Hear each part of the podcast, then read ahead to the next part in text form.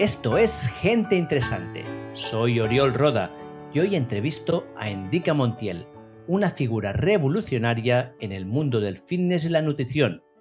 En este episodio, que es la segunda parte de una serie que estamos haciendo sobre hipertrofia muscular, realizamos un profundo análisis, un deep dive, para romper algunos de los mitos más arraigados sobre la nutrición óptima para la hipertrofia muscular.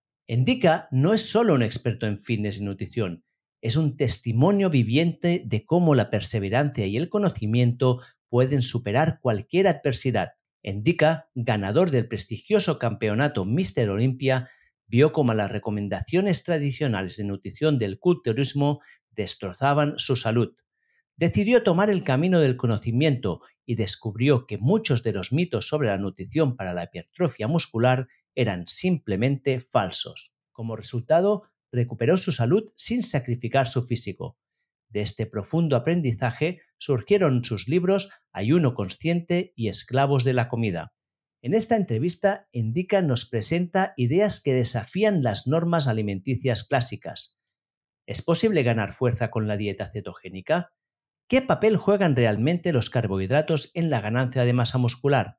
Esta y otras preguntas serán respondidas y te garantizo que algunas respuestas te sorprenderán. El impresionante físico de Indica es la mejor prueba de que sus métodos funcionan. Prepárate para cuestionar lo que creías sobre la nutrición y la musculatura y transformar tu cuerpo. Pero antes, unas palabras de los patrocinadores de este podcast. Este episodio viene de la mano de ElevaDesk Siempre estoy buscando herramientas y tácticas que mejoren mi rendimiento y salud, y hace años que descubrí que trabajar de pie aumentaba dramáticamente mi productividad y bienestar.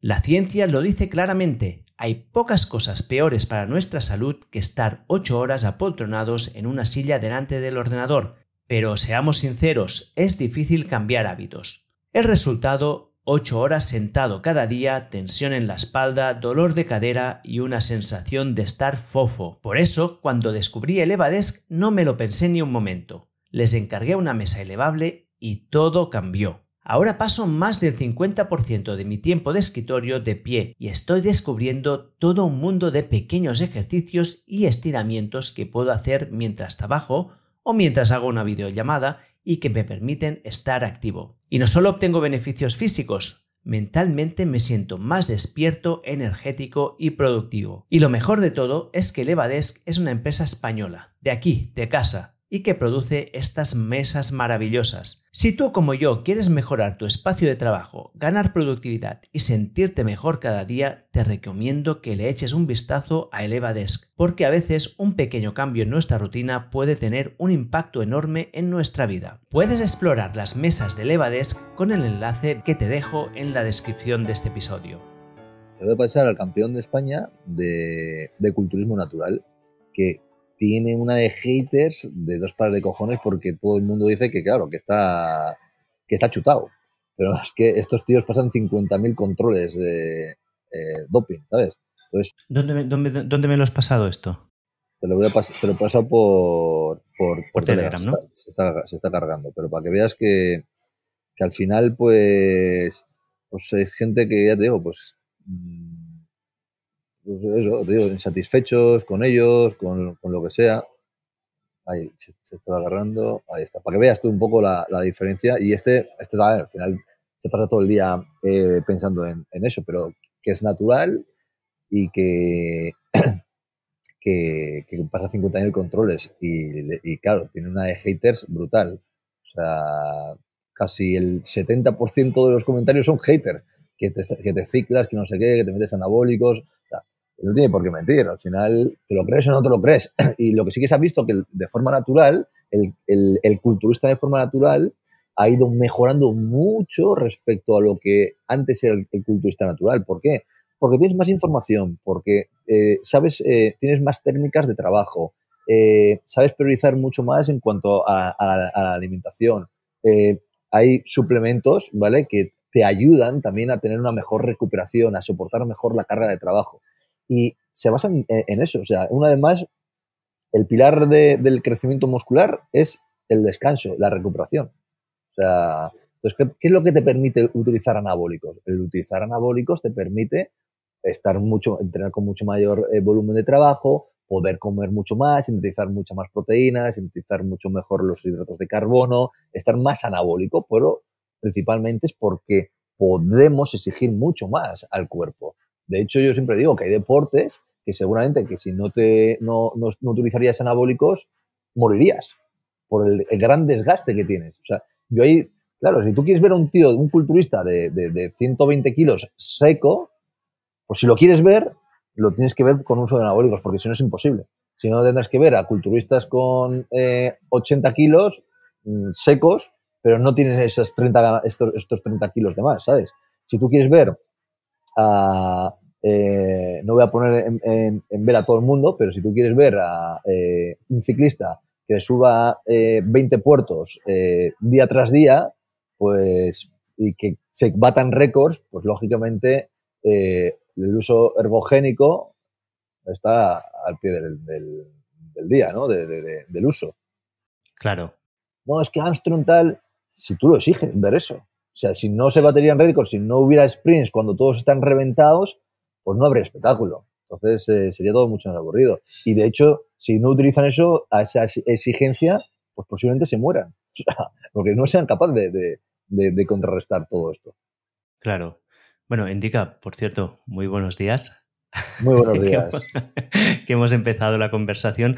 Justamente que antes de empezar a, grabar, te he dicho que tenía una pregunta para hacerte y a ver si, si querías que te la hiciera, que es sobre el uso de anabólicos porque hoy vamos a hablar de, nutrición, de nutrición para ganar masa muscular, y te he comentado que cuando colgué el, primer episodio, que por cierto, ya también te lo he dicho, es el, el, episodio con más descargas que tuve en un solo día, fue espectacular, parece que a mi audiencia le gusta mucho este tema, así que espero que este otro también sea un éxito. Uno de los comentarios era, porque puse una foto donde salías tú pues con un cuerpo muy musculoso y primer comentario es, va, este, este utiliza anabolizantes, ¿no? Se está dopando. Y te lo he preguntado y esto tú me has dicho, para nada, yo no, yo no los uso, ¿no?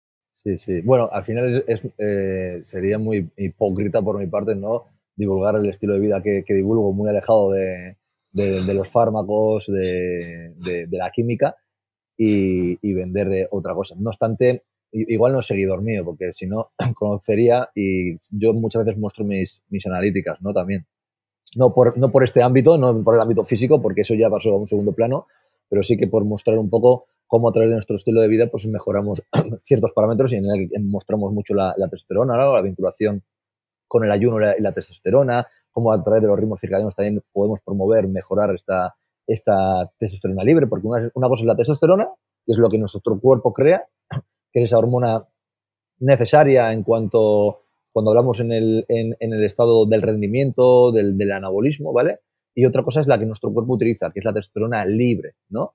Que muchas veces vemos a personas pues, que tienen un parámetro de testosterona correcto, ¿no? De 4 o de 5, pero luego vemos que, que, toda la sintomatología y todo el contexto que nos, nos, nos, está comentando nos hace ver que, no hay testosterona, que hay depresión, que hay flacidez muscular, que hay aromatización, que hay un elevado eh, eh, estrógenos, hay, más eh, grasa en los pechos, en la... ¿Qué quiere decir aromatización? Aromatización es pues que cuando el, cuerpo, para que lo pueda entender la gente, no meterme mucho en, en un tema de bioquímica, es que las hormonas sexuales femeninas aumentan, ¿vale? Y disminuye las hormonas sexuales masculinas, ¿vale? A través de un panel de, la estructura de nuestra bioquímica, de los ratios de nuestra bioquímica, ¿vale?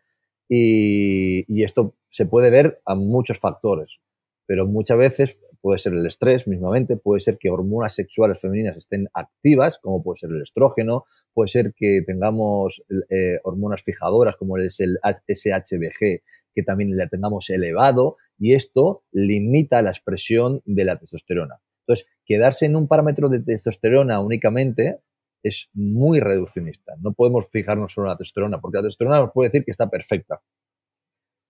Pero realmente, ¿cuánto estás utilizando? Por eso es un valor muy importante que hay que pedir es la testosterona libre, ¿no? Que es la que puedes utilizar. Y claro, aquí es donde te puedes echar las manos a la cabeza. ¿Y cómo vemos luego, cómo entendemos un poco el contexto por dónde puede venir? Entender que el, estrógeno como está, entender, como bien te he dicho, el, eh, SHBG como está, el propio cortisol, nos puede también eh, disminuir los niveles de testosterona, de utilizar la testosterona, eh, para ver, y muchas veces el cortisol también es un poco reduccionista, mirarlo, porque tendremos que ir un poquito más allá y nos, tendremos que ir al ACTH, ¿vale? Entonces, cuando tú tienes ACTH, lo puedes ver. También podemos ver la prolactina elevada, ¿vale? Es una hormona sexual femenina que se activa cuando la madre va a dar leche, ¿vale? A, los, a los bebés. Por los hombres también la tenemos y se suele activar muy fácilmente también con el estrés. Viene estrés emocional, viene estrés físico, de pasarme de vueltas y no meter la suficiente cantidad de comida. Por eso aquí la comida, lo que vamos a tocar hoy, es tan importante, ¿no? Y yo me he encontrado muchos, muchos hombres pues, que no consiguen evolucionar porque la prolactina, por ejemplo, está alta. Y también hay mujeres, mujeres que no consiguen evolucionar y no es porque estén en lactancia, tienen la prolactina por las nubes. Entonces, es súper interesante entender cómo somos reacciones bioquímicas y todo lo que incorporamos en nuestro cuerpo no son calorías, no, son, no es eh, esa unidad única que nos han vendido, sino es información que tiene una repercusión sobre nuestra bioquímica, ¿vale? Y la bioquímica no solo va en base a lo que comemos, sino va en base a lo que vemos. Yo te pongo a ti ahora mismo eh, un helado o una hamburguesa, puedes llegar a salivar, puedes llegar a activar ciertos bioquímicos. Pero te pongo, por ejemplo, un crimen, cómo matan a un perro, y la bioquímica es totalmente diferente. Entonces, muchas de las consecuencias también que engloba todo lo que estábamos hablando, ¿no? que somos un ser, eh, o, engloba también en forma de cómo proyectamos nuestra, nuestra vida, ¿no? Eh, con esa actitud, con esa alegría, con esa euforia, con ese optimismo, eh, con esa gratitud, que ya sabemos cómo científicamente actúa en nuestra bioquímica, cómo nos ayuda a regular, ¿no? Por eso es súper importante eh, dentro de la nutrición, porque esto para mí es, también es nutrición, eh, cómo comenzamos el día. Está claro que el día comienza en función de cómo hayas, dormido. Porque en función de cómo hayas dormido podemos empezar con una disrupción en, eh, circadiana y esto daría lugar a que nos elevemos con más, más glucosa en sangre. Si nos elevamos con más glucosa en sangre, vamos a tener más ansiedad, vamos a nuestra eh, elección de la comida mm, va a ser más complicada porque nos va a ir hacia alimentos o incluso productos con más hidratos de carbono, con más azúcares. Por ello, el dormir es clave. Si nos levantamos con la, glucosa también elevada, también nos levantaremos con la insulina más, más elevada o segregaremos más insulina y estaremos en un estado más inflamatorio, ¿vale? Otra de las cosas que si también dormimos mal es que también nos levantamos con esa boca seca que nos podemos levantar, con esos ojos hinchados, y es porque durante todo este proceso nocturno que deberíamos haber estado reparado, detoxificado, y los, eh, los órganos eh, deberían de haber estado, ciertos órganos deberían de estar parados, como hay una disrupción, pues lo que están es activos. El hígado está eh, funcionando, eh, el páncreas está funcionando y tenemos esta disrupción. ¿vale? Pero, vale, pues una, una, pregunta, volviendo a esto porque me interesa. Justamente hoy me ha pasado esto, ¿eh? hoy he dormido, mi calidad del sueño no ha sido muy buena hoy y me he levantado así con esta sensación de cansancio y en parte es porque ayer hice un entrenamiento bastante potente, subí la carga para ver qué tal y, terminé muy agotado. Y no tengo agujetas terribles, me noto el cuerpo cansado, pero sí que me he levantado con esta sensación. Esto quiere decir, o sea, esta sensación un poco más de agotamiento. ¿Quiere decir que me pasé ayer? ¿O puede ser un, precio aceptable? No, esto lo hablamos el, otro día. O sea, cómo eh, pasar será muy, muy sencillo. Y cómo tocar el sistema nervioso es muy fácil. Y eso es, en vez de tener, es ser un progreso, en vez del no pain, no gain, ¿no? Es, es eh, lógicamente, es un retroceso. Y especialmente porque tu sueño ha sido nefasto necesitamos sí o sí que el sueño sea de gran calidad para poder optimizar las ganancias de masa muscular o la pérdida de grasa o cualquier tipo de enfermedad. Pero cuando nos pasamos con el entrenamiento, porque es muy fácil básicamente, porque somos eh, seres que queremos superarnos, ¿vale? La, superación está, es, un hilo eh, que muy, muy fino de superar y en el cual puede repercutir negativamente a tu sistema central, a tu sistema nervioso. Y eso es lo que te ha ocurrido. Entonces, esto, pues podemos contrarrestarlo sabiéndolo, ¿no? Conociéndolo, porque seguramente tú pues, te hayas levantado así y no te hayas puesto a comer directamente. Igual te has podido caminar, eh, has hecho, eh, te has podido exponer al sol. Esto es importante porque ya vas a regular de forma natural este desastre que, hemos generado. Entonces, habrás bajado un poquito la glucosa, te habrás incluso desinflamado, habrás orinado y en estos momentos pues habrás compensado. Pero eso es porque tú tienes conocimiento, pero las personas no tienen conocimientos. Y lo que nos encontramos es a un, a un borracho, porque un borracho es cuando una de las cosas que tiene el alcohol es que inhibe la, adenosina, que es ese cansancio que, nos genera. ¿El alcohol inhibe la, adenosina? No lo sabía esto. Es como el café entonces. Sí, sí, sí, es como el café. ¿eh? O sea, está chulo porque, claro, tú, estás, tú cuando, no sé si estás, me imagino que te habrás ido de fiesta y lo que sea, y estás reventado, joder, ahora no me, ahora no me gustaría irme de, de fiesta, tal y te empiezas a beber y ya, no, ya estás bailando, saltando, tal. O sea, y esto, esto, esto claro, lo, que, lo que hace el, dormir mal es simular una borrachera, ¿no?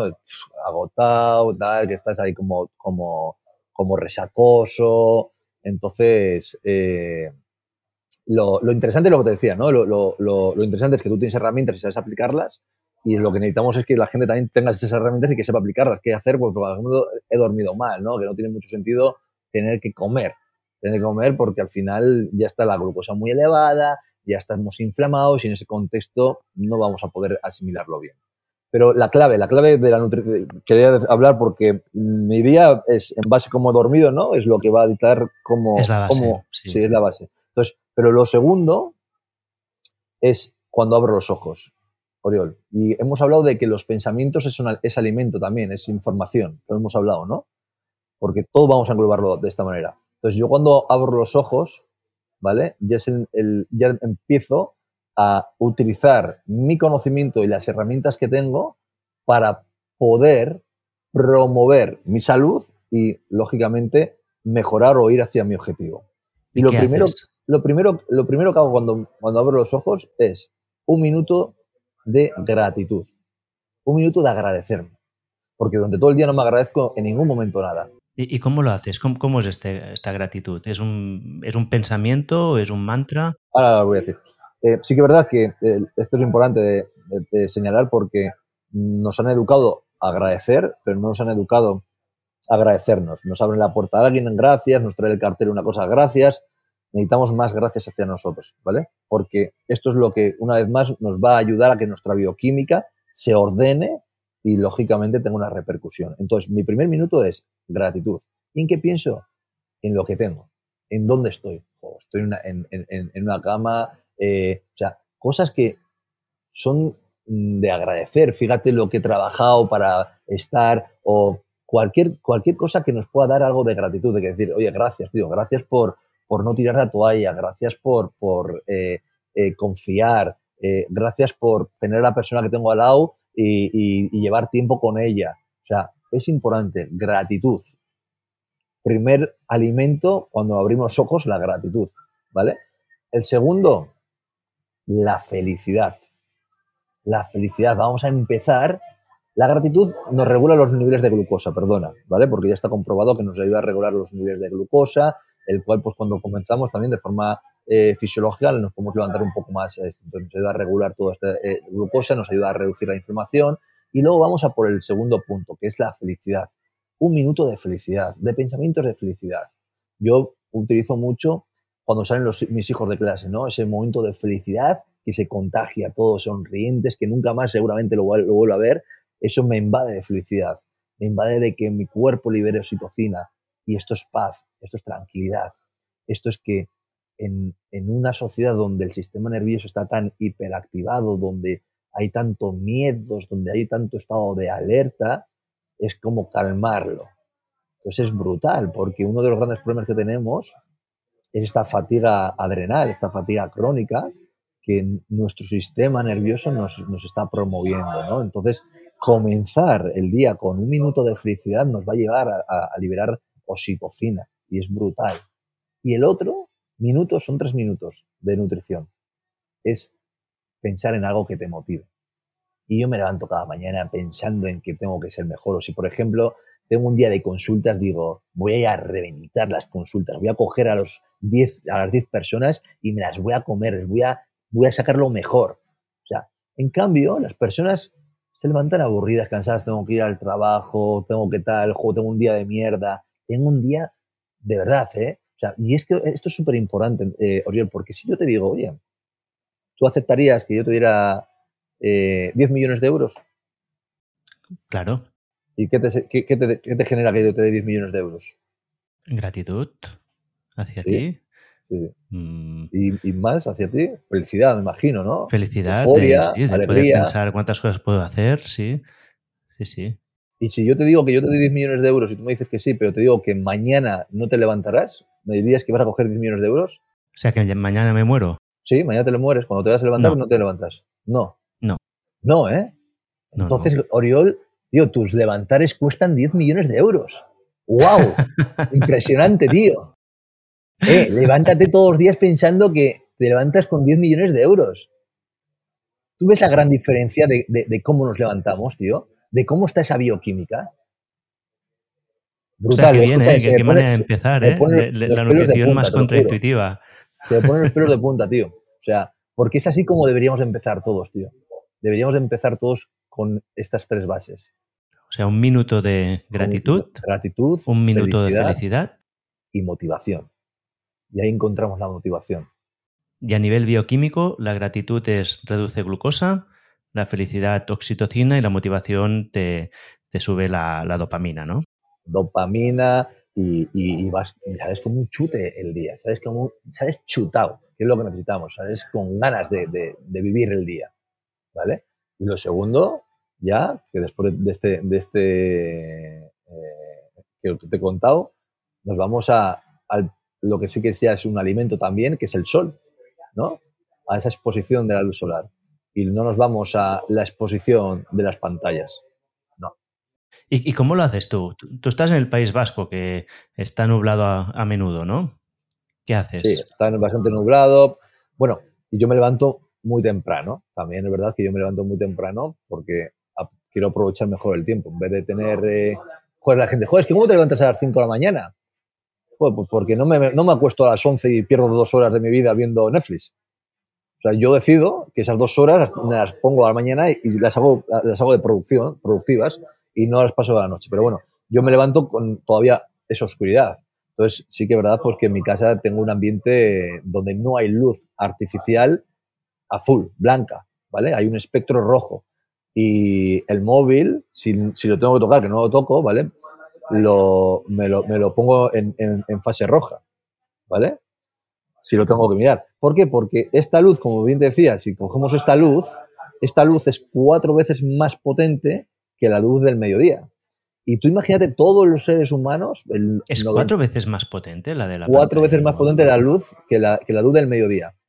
Ostras. Todos los seres humanos, lo primero que hacemos es exponernos a la luz del mediodía. O sea, pasas de las 7 de la mañana ¡pum! Te, transportas al mediodía. Y luego te extrañas, tío, que no tengas mejoras. Y luego te extrañas que, algo vaya mal en tu día a día. ¿Tú sabes lo que la, la, disrupción que es esto? Entonces, súper importante eh, no comenzar con esta luz tan fuerte, intentar inducirla, intentar promover una luz más cálida, una luz con espectros de, de rojo, ¿vale? Muy sencillo, es una parte de costumbre, porque si nos hubiesen acostumbrado desde pequeños, eh, Mm, lo veríamos normal. Pero como no nos han acostumbrado de pequeño, pero es súper importante, ¿vale? ¿Por qué? Porque necesitamos que todo vaya ordenado y que, todos, y que todo eh, funcione como tiene que funcionar. Entonces nos, exponemos a la luz natural en cuanto empieza a salir el sol, nos exponemos. Si, si, si está nublado o, hay tormenta o lo que sea, te expones igualmente, ¿vale? No hace falta tener el sol, ese, ese sol bonito y precioso para poder eh, sincronizarnos, ¿vale? Y para poder absorber estos espectros que, una vez más, van a tener una respuesta bioquímica sobre nuestro cuerpo, ¿vale? Eh, y esto es lo que el primer alimento, el segundo alimento, en función de, los pensamientos que te he dicho, es el segundo alimento, ¿vale? Segundo alimento súper importante, es ponerte a la luz solar, al igual que es ponerte al frío. ¿Cuánto rato en la luz solar? Bueno, no hace falta mucho rato. Si es que yo digo que para que vayamos cogiendo el hábito, exponte cinco minutos. Exponte cinco minutos. ¿Por qué? Porque eso te va a dar a que veas que eres capaz de hacerlo. Lo primero, súper importante, la, capacidad de poder superar las cosas que nos, que nos eh, eh, ponemos como objetivos. Lo más importante es esto, no cosas irreales. Cinco minutos. Y si luego pues quieres estar 10, 10, pero oye, ponte un poco a, estos, a estos rayos para que tengamos esta sincronización correcta. Y el frío va de la mano. O sea, tenemos que tener en cuenta que para regular nuestros ritmos circadianos, que están totalmente desregulados, tenemos que tener en cuenta la luz, tenemos que tener en cuenta la oscuridad, Oriol, y este es el gran problema de la, de la humanidad, que no estamos expuestos a la oscuridad, porque la luz artificial nos ha hecho perder el contacto con la oscuridad, ¿vale? Y el, la otra factor para regular nuestros ritmos circadianos, ¿cuál es? El frío, ¿vale? Porque ambientalmente, cuando nosotros nos levantamos y nos, nos paramos al ambiente, pues por la mañana hace más frío, ¿no? Que durante la hora central.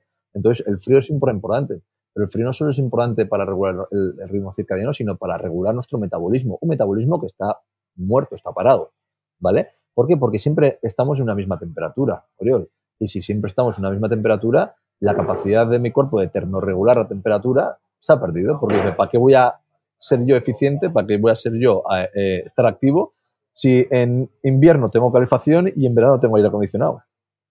Pero claro, luego estoy exigiendo que quiero metabolizar mejor los hidratos de carbono, metabolizar mejor las proteínas, eh, activar mi metabolismo para promover la quema de grasa. Yo estoy exigiendo eso a mi cuerpo, pero la base de mi, de mi metabolismo no la estoy respetando. Y la exposición al frío es, sería una ducha de agua fría, por ejemplo, ¿no? Sería una ducha de agua fría, pero nos vamos un poco más, porque hay gente que no puede iniciar con agua fría. Tiene que iniciar con cuando están mirando al sol, hacerlo sin estar tapado, sin estar con una chaqueta. Estar en camiseta corta en, en, eh, o desnudo en su balcón, ¿vale? Ese es el frío para él.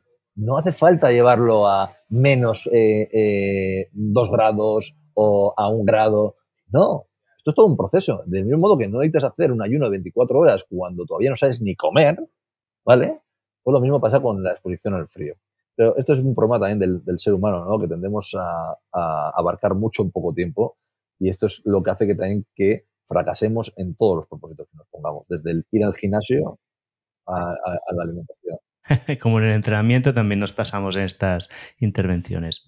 Sí, está muy bien que digas esto, porque yo hace ya un buen tiempo que hago esto. Yo me, levanto por la mañana y lo que hago es abro la ventana, la que tengo, que es la que tengo justo al lado aquí, que mira al este, sin camiseta, y me estoy, pues esto, tres o cuatro minutos o cinco, observando el infinito, viendo pasar los pájaros, y me toca la luz de la primera hora de la mañana y un poco de frío, y es la manera que he mejorado mi calidad del sueño notablemente. Ahí, ahí eh, en este momento, no hemos hablado de los procesos que genera esto, este primer, esta primera toma de contacto con, con el sol, pero entre ellos es, vamos a, a, poder eh, crear la melatonina que luego la utilizaremos por la noche esta hormona, que ya sabemos que es la hormona reina, ¿vale? La vamos a crear cuando nos levantamos de forma óptima y nos exponemos de forma óptima al el espectro de luz que necesitamos y no un espectro de luz del 12 del mediodía o cuatro veces superior al 12 del mediodía. La melatonina es súper importante, no solo se, tiene que, la tenemos que conocer como una hormona que nos ayuda a inducir el sueño, sino es una hormona muy antiinflamatoria, ¿vale? Muy antiinflamatoria, que luego veremos por qué la inflamación es parte del objetivo de mejorar nuestra ganancia de masa muscular, nuestro rendimiento o la pérdida de grasa, y es una hormona que nos ayuda a mitigar los radicales libres, ¿vale? Nos ayuda a que nos oxidemos por dentro, porque es una, hormona antioxidante, una función súper importante en la cual, debido al esposoma actual, nos estamos oxidando. Y necesitamos contrarrestar esta oxidación con antioxidantes.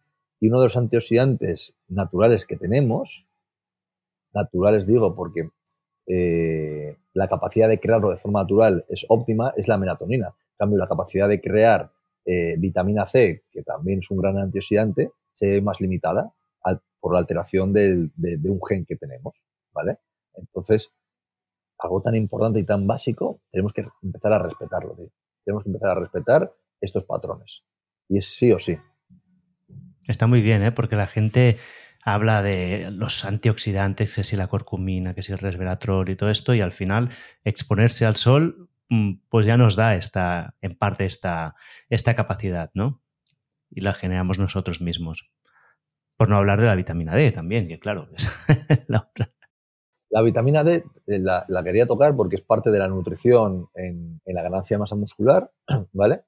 Eh, o en cualquier nutrición, pero bueno, como estamos enfocados más hacia la ganancia de masa muscular, es súper importante. Lo primero de todo es que hay mucho problema de vitamina D, es una de las grandes pandemias que, encontramos. De hecho, eh, ya sabemos que una de las, de las mm, cosas más preocupantes que tenemos en, la, en, la, salud humana es la deficiencia de, la vitamina D de hecho, las personas que entraban en, el COVID, entraban en la UCI y morían, todas, el 100%, tenían niveles de vitamina D por debajo de 40. Entonces, podríamos decir que la vida y la muerte, la vitamina, los 40 nanogramos de vitamina D. El problema es que eh, eh, no tenemos los niveles de vitamina D, lo primero porque tenemos poca exposición a luz solar, y tenemos que entender que la luz solar para poder sintetizar la vitamina D no es la luz de primera hora de la mañana ni de la última hora de la tarde, sino es la hora central, donde más miedo nos han generado los medios, ¿no? Y nos han hecho ir a tomar incluso el sol a, esas horas centrales con, una, con un bloqueador, que no es un protector, es un bloqueador. Y este bloqueador lo que, lo que no permite es que podamos sintetizar de forma correcta la vitamina D. Por eso hay muchas personas que están morenas y están expuestas de 12 a 3 o de 4, pero se pasan todo el rato con bloqueadores y no permiten sintetizar. Y esto hace que los niveles de vitamina D estén por el suelo en el verano, que es como que es donde el momento perfecto para almacenar la vitamina D, crearla, almacenar y poder utilizarla en el momento donde en nuestro ambiente, otoño-invierno, hay mayor deficiencia. Sí, sí, sí, se, almacena, es acumulativa, eh, Oriol. Por eso no tiene mucho sentido eh, los protocolos médicos de meter 15.000 unidades cada 15 días. No tiene ningún tipo de sentido esto, fisiológico, es acumulativa. Y para poder acumular hay que tener una dosis en la cual podamos ir respetándolo y, acumulándola. Esto es, si yo voy a tomar el sol eh, un día 24 horas, me voy a achicharrar, pero si yo voy dos horas, lo hablamos el otro día, ¿no? O sea, voy a poder sintetizarlo mucho mejor. Lo mismo, lo mismo pasa con, los omegas, con los ácidos grasos, etc. Con la creatina, que también la podemos hablar luego. Es acumulativo, ¿no? No puedo meterme yo 100 eh, gramos de creatina y ya pienso que ya he hecho todo todo el mes. No, no. Tendré que aportarle la cantidad necesaria en, su día para que se pueda asimilar, para que pueda sintetizarla o utilizarla y acumularse, ¿vale? Entonces, las horas centrales es donde más eh, eh, sintetizamos la vitamina D y no vale eh, exponerme al sol detrás de un, de un espejo, de un cristal. No vale, ¿vale? No sintetizamos la vitamina D, que es clave en el aumento de las hormonas anabólicas, ¿vale? Al igual que necesitamos colesterol, tener unos niveles de colesterol óptimos, ¿vale? Para poder sintetizar, por ejemplo, la testosterona, porque sin colesterol yo me encuentro muchos eh, pacientes que vienen con 50 años con estatinas, con una degradación muscular excesiva, con, yo diría que es una caquexia, eh, básicamente porque mm, han habido un mal diagnóstico sobre su colesterol elevado, le han dado un fármaco que inhibe eh, las lipoproteínas, baja el colesterol y esto hace que pierda la síntesis de hormonas sexuales anabólicas, ¿vale? Como es la testosterona. Genera depresión, genera pérdida de masa muscular, genera pérdida en el sistema inmunológico, etc. Entonces, el colesterol es necesario y cuanto el colesterol más alto lo tengamos dentro de unos valores, unos valores del contexto, no vamos a irnos a 500, pero sabemos que valores entre 250, 300, ¿vale? En un contexto en el que la glucosa, la insulina, la hemoglobina glicada, la homocisteína estén correctos, ¿vale? Irnos a valores de 250 300 sería lo ideal para la vida y sobre todo para el crecimiento eh, muscular. ¿Vale? entiendo que esto es ideal para una persona que entrene y que ya lleve una, una, O sea, claro, una persona muy sedentaria a lo mejor sí que se tiene que preocupar por esto, ¿no? Pero una persona que entrene, que se activa y que siga estos protocolos, pues es muy diferente, ¿no? La analítica que puede tener o puede sostener de forma saludable. Sí, claro. Al final, a ver, aquí hablamos de forma muy general. Aurel, tampoco podemos eh, entrar a, individualizar. si alguien quiere tener la, consulta, que te llame. no, pero, dentro de, nuestra comunidad, de tu comunidad, entiendo que no están hechos una mierda. Espero que no. Y si lo estaban, que no lo estén ahora ya. No, no, no. Escucha, resumiendo, ¿eh? porque, porque vamos tocando muchos temas que todos me generan como mil preguntas más, pero resumiendo, ¿no? hemos empezado con que la alimentación óptima empieza por el sueño, después del sueño hay esta, estos pensamientos que hemos ya mencionado, tres pensamientos, el siguiente es el sol. Estos serían las tres bases para empezar con la nutrición, que ya seguro que hemos roto completamente lo que la gente se esperaba de este podcast de entrada, ¿eh? pero va, está súper bien. Correcto, ¿no? El, pensamiento emociones es parte de la nutrición, lo tenemos que valorar ya como parte de la nutrición, ¿vale? Luego nos hemos ido al impacto que tiene el, sol también, ¿vale? Y luego pues hemos tocado también la, vitamina D, que es, importante dentro de eh, esta ganancia de masa muscular o incluso la pérdida de grasa. Eh, el frío también, como también tiene... Y el frío, eh, claro, es verdad, sí. Esta, respuesta eh, de, nuestra bioquímica, de reduce la, proteína C reactiva, como estábamos hablando, también hemos hablado de la inflamación, de cómo la inflamación puede impedir un progreso, ¿no? A nivel ya nutricional. Es importante entender que todo lo que impida una correcta absorción y asimilación de los micronutrientes pues va a determinar y va a limitar nuestros, nuestro, nuestras mejoras, ¿vale? Entonces, la inflamación es, cuando hablamos de nutrición tenemos que hablar de, inflamación, de cómo está vinculada y cómo esto nos repercute a, nuestro, a nuestra asimilación, porque la frase es, no eres lo que comes, eres lo que asimilas. Y nos han hecho ver que lo importante son, es la comida, los, los macronutrientes. Pero olvídate, o sea, lo que es importante son los micronutrientes. ¿Vale? Porque si hablamos de macronutrientes, podríamos hablar que eh, pues englobar una bollería refinada, puedo, hacer una alimentación perfectamente estructurada con macros, con procesados, y otra perfectamente con macros, con comida real. Entonces, como eh, a nivel de macros es lo mismo, pues para este sistema es lo mismo que tú comas gominolas que comas eh, una patata. Almendras. Sí, o almendras, ¿entiendes? Entonces, el, problema es que no nos han enseñado a valorar la importancia que tienen los micronutrientes y a diferenciar, porque una vez que conoces los micronutrientes, ya empiezas a conocer más el alimento. Y sabes diferenciar qué, alimento puede promover ¿no? tu, salud, puede promover tus mejoras en el rendimiento y qué eh, alimento o producto comestible eh, puede secuestrar, ¿no? Lo que está claro es que yo no voy a meterme por la boca algo que sé que me va a secuestrar micronutrientes. Y esto hay muchas cosas que secuestran micronutrientes. Entre ellas, la avena. ¿La avena secuestra micronutrientes?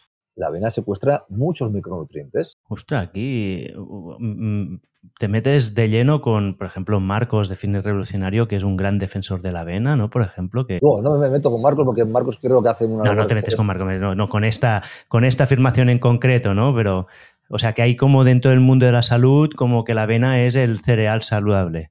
Creo, creo que, eh, sinceramente, creo que se ha extrapolado lo que es la avena y creo que eh, no conozco a nadie que coma avena sola. O sea, porque si, conozco a alguien que coma avena solo, tío, es, una persona un poco de no fiar, ¿eh? Porque comer avena no lo come ni mi perro solo. O sea, lo que pasa es que... no está muy buena. Tú tienes que comer avena, le empiezas a echarle que si siropes, que si eh, cosas por encima, que si le tienes que añadir la, alguna bebida tal, X, que si cremas de almendras, que si la tienes que mezclar con proteína. O sea, no, pero no solo ya por el gusto, ¿eh? sino por, por estos componentes que secuestran, que secuestran eh, los micronutrientes. Pero no lo dice Indica Montiel, o sea que esto hay evidencia que vemos como el impacto que tiene cuando tú introduces la avena debido a sus eh, antinutrientes que la componen, ¿vale? Cuando tú incorporas otros alimentos, entre ellos también proteínas, pierdes la asimilación de estas proteínas o pierdes la asimilación de micronutrientes como puede ser el zinc, ¿no?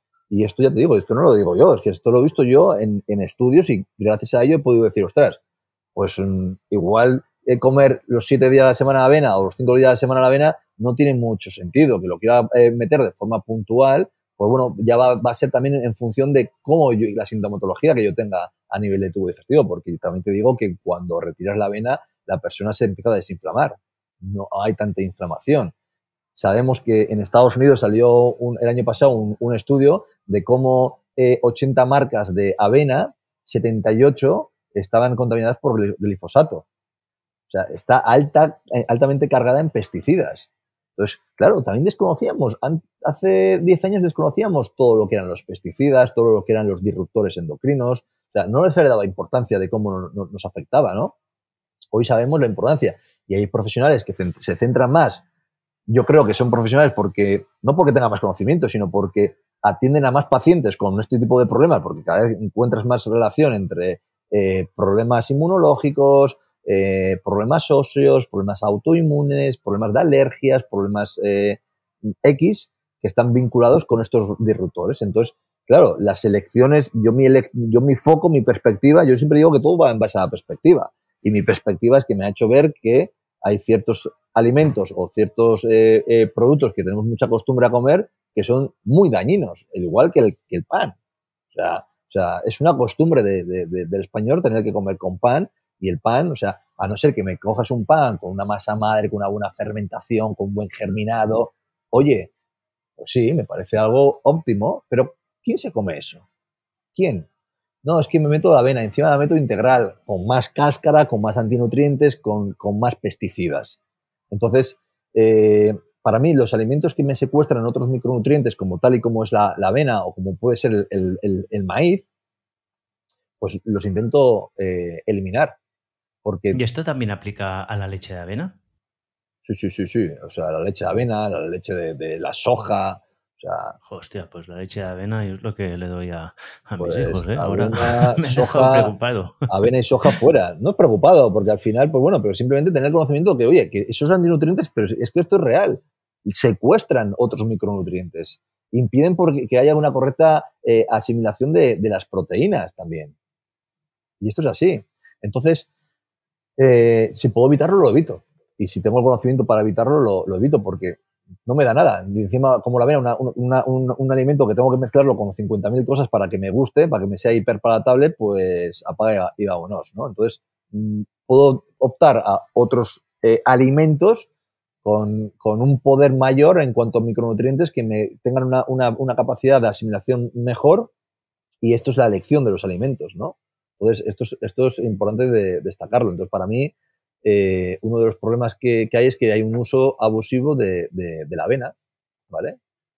Y, la avena eh, genera que te secuestre eh, esos micronutrientes y meterte algo en tu cuerpo que te secuestra en vez de que te aporta, pues bueno, aquí están las decisiones de cada uno. Entonces, o sea, para un poco polémico, ¿no? O sea, tú sugieres antes un pan de buena calidad, un pan de trigo bueno, de buena calidad con masa madre bien fermentado, antes que, yo qué sé, una, un desayuno de avena o unas tortitas de maíz, por ejemplo. Sí, sí, sin ninguna. ¿O lo pones todo dentro del mismo saco? No, no, sin ninguna duda. Si, si me das estas tres formas de elegir, lógicamente te elijo el, pan, sinceramente. La cosa es que también sea necesario incorporar este pan o que eh, sea necesario incorporar eh, eh, o comenzar el día con, hidratos de carbono, que no tiene mucho sentido, tampoco, también te lo digo. Bueno, lo digo porque muchas, o sea, hay unas, unas inercias sociales muy fuertes que a veces, ¿no? Al menos lo digo por mis hijos, que no sería el caso de la hipertrofia muscular, pero si no les doy un bocadillo, mm, bueno, se me enfadan muchísimo, ¿no?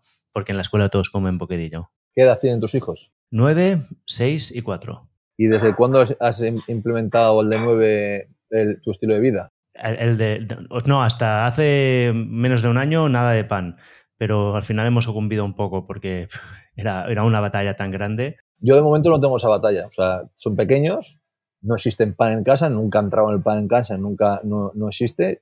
Comen pan, si vamos a un restaurante y le apetece comer el pan, no se lo impido, lo comen y ya está, porque en casa el 80% de las ingestas no lo va a hacer.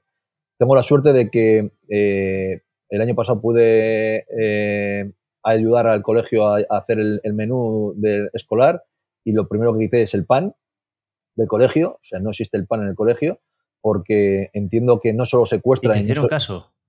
sí, me hicieron caso, pero muchos padres se me echaron encima. Tuve que hacer hasta un webinar explicando qué es lo que generaba el pan, cómo eh, genera efectos eh, muy parecidos a la morfina, cómo es un neurotóxico que, que limita la expresión de nuestras neuronas, cómo inhibe ¿no? Eh, la serotonina, cómo aumenta la glicemia e insulina, cómo genera respuestas inflamatorias, o sea, todo, todo, todo eh, para poder explicar a, los padres que no entendían cómo había quitado el pan y explicándoles desde la base de que si un niño tiene pan, lo que va a coger es el pan antes que lo importante. O sea, que el pescado, que el, eh, la patata, que X. O sea, el pan ha eliminado el resto de platos. Y los niños no comían porque comían pan. Uno, dos, tres, cuatro trozos de pan. Entonces, no hay pan. Puede ser el primero, las primeras semanas un caos, pero luego los niños van con hambre y comen lo que tienen que comer. Y no comen ese producto, que yo prefiero que para comer ese producto que no coman nada. Y que si quieres darle el pan, como lo decía a los padres, oye, dáselo en casa, que no pasa nada. Que la comida del comedor es solo un 8% de la comida de, de, tu hijo, ¿entiendes? Sí, nosotros lo, hacemos, lo que hacemos es en casa no hay pan, pero al desayuno del grande, del mayor, como había mucho conflicto, pues ese ahora sí que le damos el bocadillo por la mañana bueno, entiendo que será, y dentro de, la elección del pan, pues será un pan mm, bueno, de calidad. Sí, sí, sí, esto sí. Nos, gastamos el dinero en el pan. Entonces, claro, este es eh, el, segundo paso es, vale, eh, ¿que quieres comer pan? Pues vamos a comer un pan de calidad. Vamos a, vamos a comer pan, no algo que simula el pan volvemos, volvemos a la, nutrición. ¿Crees que antes de meternos en lo que es propiamente nutrición en sí, hay algún otro alimento que nos hayamos dejado? Porque hemos mencionado alimentos que no eran ah, físicos, ¿no? Hasta, sobre todo, había, hemos dicho, el sueño, el frío, el pensamiento y el sol. Sí. ¿Algún otro antes que nos metemos en nutrición propiamente dicho? Eh, no, yo creo que ahí hemos, hemos englobado, hemos englobado eh, los pilares importantes que nunca, que nunca hablamos, ¿vale? Eh, porque, como bien te he dicho, creo que también son parte de, la nutrición. Y luego ya si quieres ya hablamos lo que conocemos nosotros como, nutrición real. Vale, pues mira, para nutrición real yo me había preparado una pregunta y es que en la última entrevista me comentaste que tú que estabas metido pues en el culturismo profesional de élite, llegó un momento que empezaste a sentirte mal, hasta depresivo, y que te diste cuenta que, algo tenía que cambiar, ¿no? Y entiendo que eso fue un momento pivotal en tu vida. ¿Qué comías antes? ¿Y qué pasaste? ¿Y qué descubriste y qué pasaste a comer después? Bueno, eh, lo primero es que eh, nos encontramos con dos fases. Dentro del, del, culturismo nos encontramos con dos estructuras de fase. Una fase que se llama fase de ganancia masa muscular, fase de volumen, y otra fase que es la fase de definición. Creo que esto es un grave problema porque realmente eh, desvirtualiza lo que es el culturismo y lo que hace es empiezas a generar el, trastorno de conducta alimentaria. Principalmente porque en la fase de ganancia de masa muscular hay que, hay que comer más, pero la gente piensa que por llegar a esos macros vale de todo, ¿no? Entonces, es lo mismo comerse 200 eh, gramos de, arroz que comerse dos pizzas del telepizza más un helado Ben, ben ¿vale?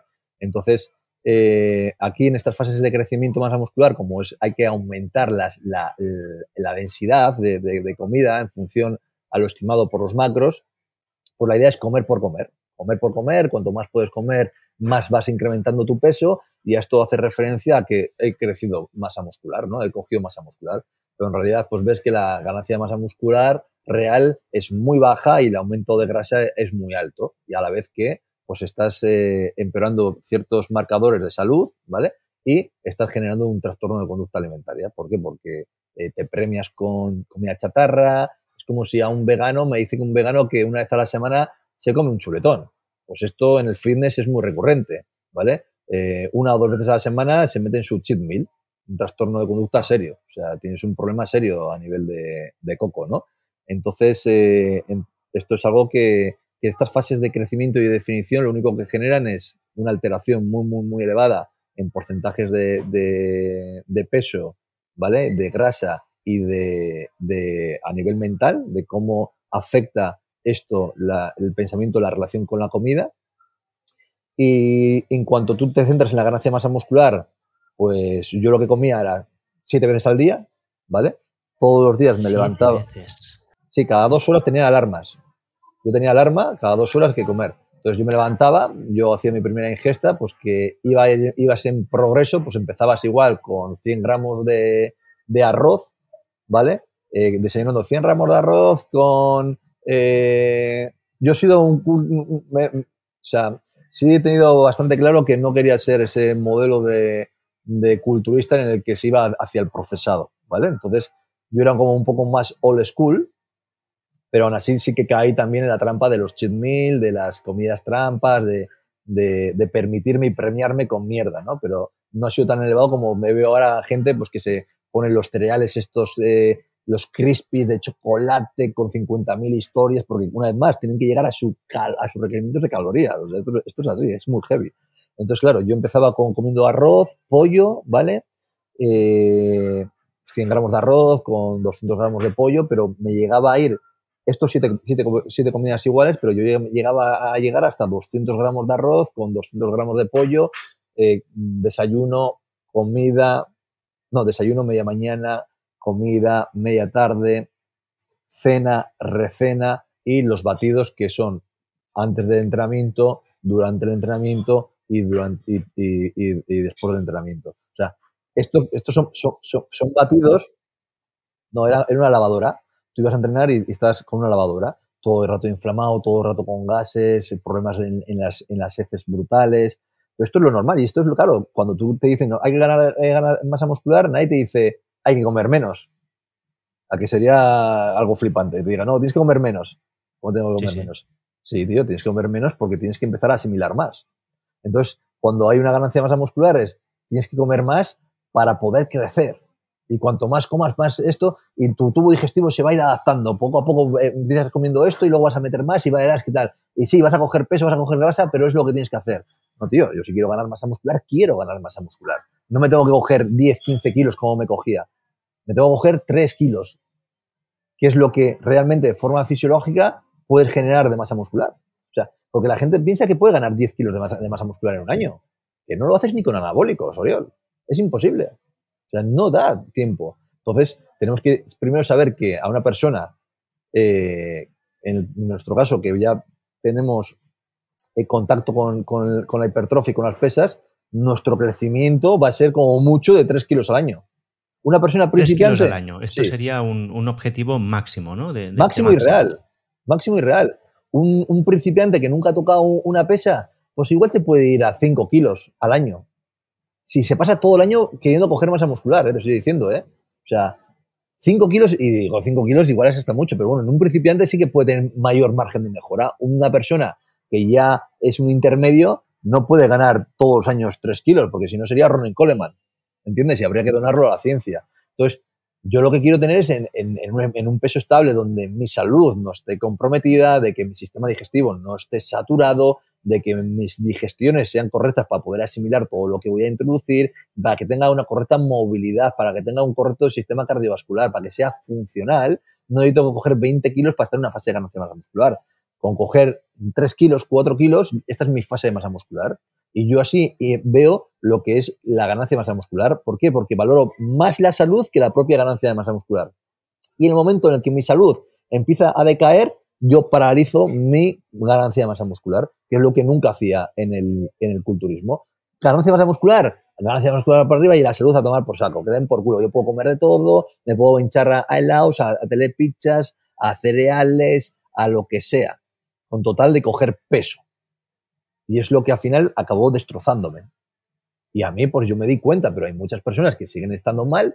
El momento que una persona, eh, Oriol, tenga gases, ya no está bien ese tubo digestivo el tubo digestivo no está para tener gases.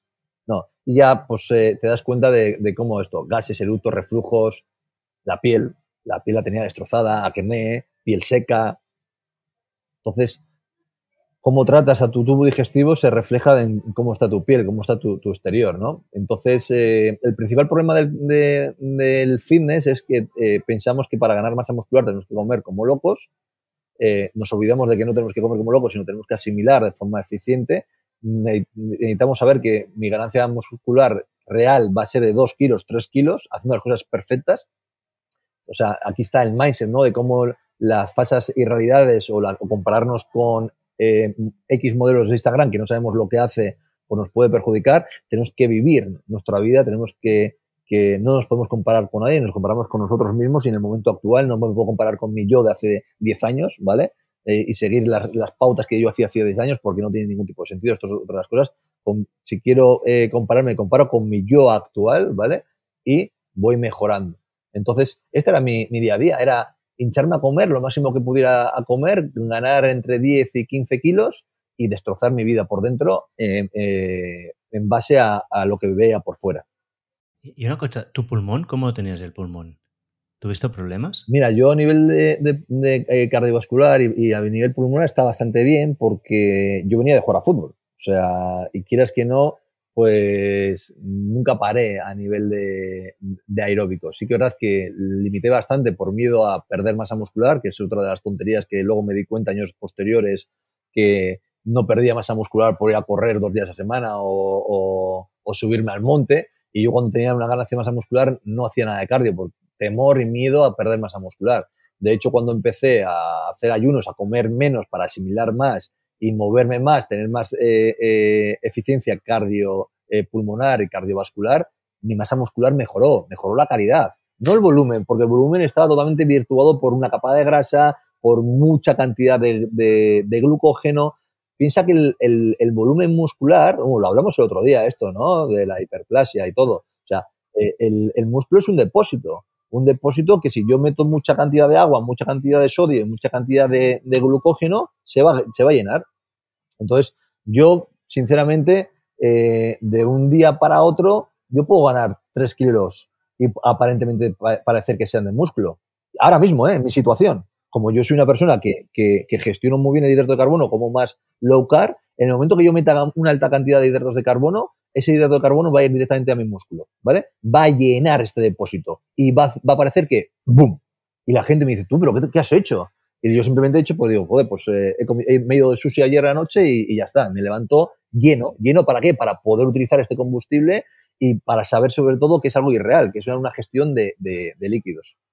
Esto me pasa justamente ahora que estoy en un periodo de keto y aun entrenar mucho, mi musculatura está un poco más pequeña es que no es que esté un poco más pequeña, eh, Oriol, es que tienes que ser realista. menos hinchada, ¿no? Sí, pero hay que ser realistas. Es, vas a ganar 3 kilos de masa muscular, tío. Lo que pasa es que no, nos gusta que nos digan la verdad, porque pensamos que necesitamos, eh, por eso, incrementar mucho la masa muscular, tal, que podemos que coger 10 kilos, que no, que la realidad es que vas a coger 3 kilos de masa muscular durante este año, este periodo. Sí, sí. Y, escucha, en los, te decía lo del pulmón antes porque al final, el, o sea, tanto el tejido de, la piel como el digestivo, como el pulmón, todo proviene del mismo tejido embrionario que es el endotelio. Y muchas veces todos estos problemas ¿no? van todos muy relacionados, problemas de asma, con problemas de piel, problemas en sistema digestivo. Pero esto es mi pregunta. Total. luego... No, de hecho, de hecho, perdona que ahora que lo recuerdas, es algo muy recurrente, ¿no? Y por eso muchas veces cuando la gente está tan inflamada, pues lo primero que, se ve es como roncan, ¿no? Roncan, y esto es porque hay esa, esa inflamación dentro de los, de los, bronquios y todo. Entonces, cuando bajas, pues mejoras la, respiración. ¿Y luego qué cambió? Cuando te diste cuenta de esto, empezaste a investigar, hiciste, hiciste cambio, ¿cómo pasó a ser tu nutrición? Bueno, pues me hice cambio por el, por el problema digestivo que, que te he comentado, ¿no? Al final es importante destacar que si no hubiese tenido ese problema digestivo, pues no te voy a decir que estuviera ahí, pero sí que ahora que hubiese seguido. Hubiese seguido porque al final la mayor droga que tiene el ser humano es su, físico. Es una droga que, no se habla, pero el verte bien, por eso genera tantos problemas como la anorexia, la bulimia y es un difícil salir porque eh, si tú te quieres ver bien, nunca te vas a ver bien. Siempre quieres algo mejor porque piensas que puedes hacerlo. Entonces a mí eso también me costó mucho, ¿no? El dar ese paso a decir, ostras, voy a dejar de comer toda esta cantidad, voy a perder masa muscular, me voy a ver mal, ¿no? Entonces aquí tuve un crecimiento y una madurez, pero que fue condicionada por, mi malestar, por cómo me encontraba de mal. Entonces no, no, me quedaba otra, por eso te digo, llegó un momento que no me quedaba otra, que es me querían dar antidepresivos, porque yo, yo lloraba por el coche, iba yo con el coche y lloraba. Pero hoy, hoy conozco por qué lloraba, ¿no? Porque cómo estaba mi tubo digestivo, cómo estaba mi microbiota, pero antes no, no, no, no lo sabía. Y el médico no lo sabía, no lo sabe hoy, no lo sabe hace eh, ocho años.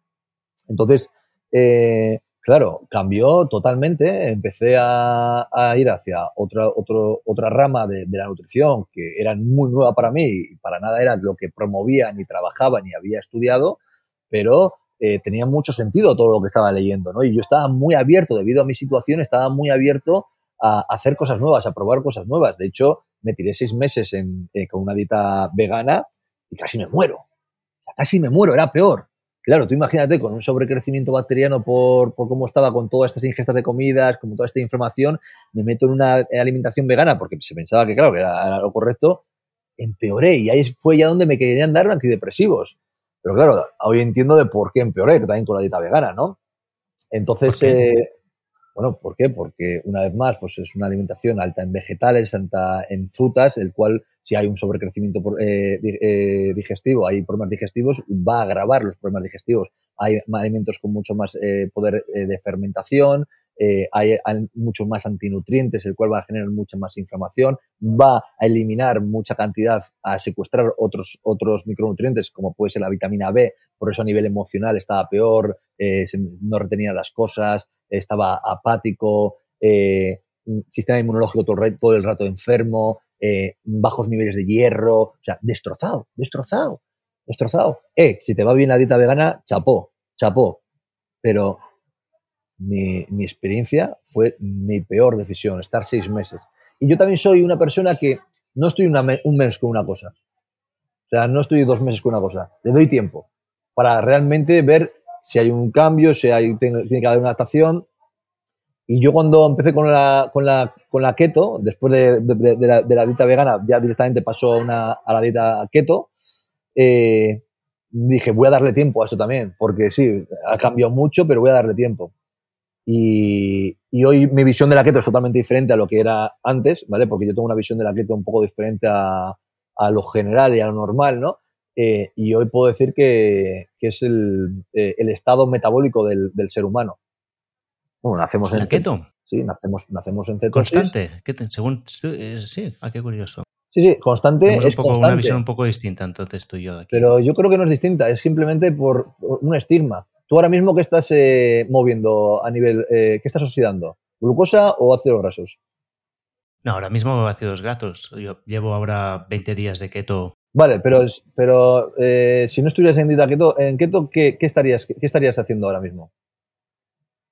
Claro, pero esto es una, un, poco trampa. Claro, yo tengo flexibilidad metabólica, entonces en mi caso oxido ácidos grasos la, mayor parte del tiempo y cuando estoy en intensidad pero, pero porque he recuperado la flexibilidad metabólica. Estaremos los de acuerdo que si tu flexibilidad metabólica es la óptima, cuando tú estás en un estado de, reposo o cuando la intensidad es baja, tu cuerpo utiliza eh, o, promueve a movilizar ácidos grasos, ¿no? Sí, absolutamente de acuerdo. Entonces, ¿una dieta cetogénica qué es? ¿Una dieta baja en, en hidratos de carbono o una dieta que promueve utilizar ácidos grasos? Vale, cuéntame tú, ¿cómo es, ¿cómo es tu visión de la dieta cetogénica? La dieta cetogénica es una visión clara, es que tu cuerpo tenga la capacidad de utilizar ácidos grasos, de crear cetonas, y para eso, lógicamente, tendrás que inducirlo con una dieta cetogénica eh, muy cerrada, muy estructurada, pero en función de cuando pasa el tiempo de tu flexibilidad metabólica, tu, tu, tu eh, dieta, tu, digamos, tu cetosis es de forma natural es en función de los recursos energéticos y las demandas que va a generar. Y esto es lo que hace que yo pueda hoy comer sushi y al de dos horas me haga una prueba y estoy creando cuerpos cetónicos. Porque mi cuerpo los ha almacenado y no los ha utilizado. Y está utilizando eh, los ácidos grasos. Y esto es lo que es una dieta cetogénica. Entonces, ¿qué es la dieta cetogénica? La dieta cetogénica no es lo que nos han enseñado que es solo cetosis pura y dura, no, no poder eh, incorporar hidratos de carbono. No. Tío, tienes una dieta cetogénica, una low carb, estás en una low carb, meter hidratos de carbono. Como no hay una saturación en nuestros depósitos musculares, que los estamos trabajando y estamos todos muy receptivos, y, nuestros, y nuestros, eh, nuestra periferia de celular, los receptores están muy abiertos, lo asimilo rápidamente y lo almaceno para poder utilizarlo. Soy un coche híbrido, Oriol, tío. Soy un coche híbrido. ¿Sabes? Esto es la dieta cetogénica. Un coche híbrido es una dieta cetogénica. Y esto es lo que tenemos que intentar llegar a las personas. Entonces, ahora, la pregunta Entonces estamos de acuerdo. Lo que pasa es que creo que es un mensaje que es un poco complicado para gente que no esté muy dentro, ¿no? O sea, complicado, pero es el fin.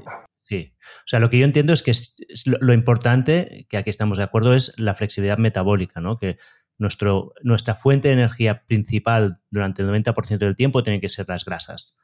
Esto es evidente pero que la mayor parte de la gente, después de toda una vida de que no han activado las grasas en su vida porque siempre tienen glucosa en sangre constante, pues no son capaces. Entonces yo entiendo la dieta cetogénica clásica como esa intervención nutricional que te permitirá recuperar esta flexibilidad metabólica.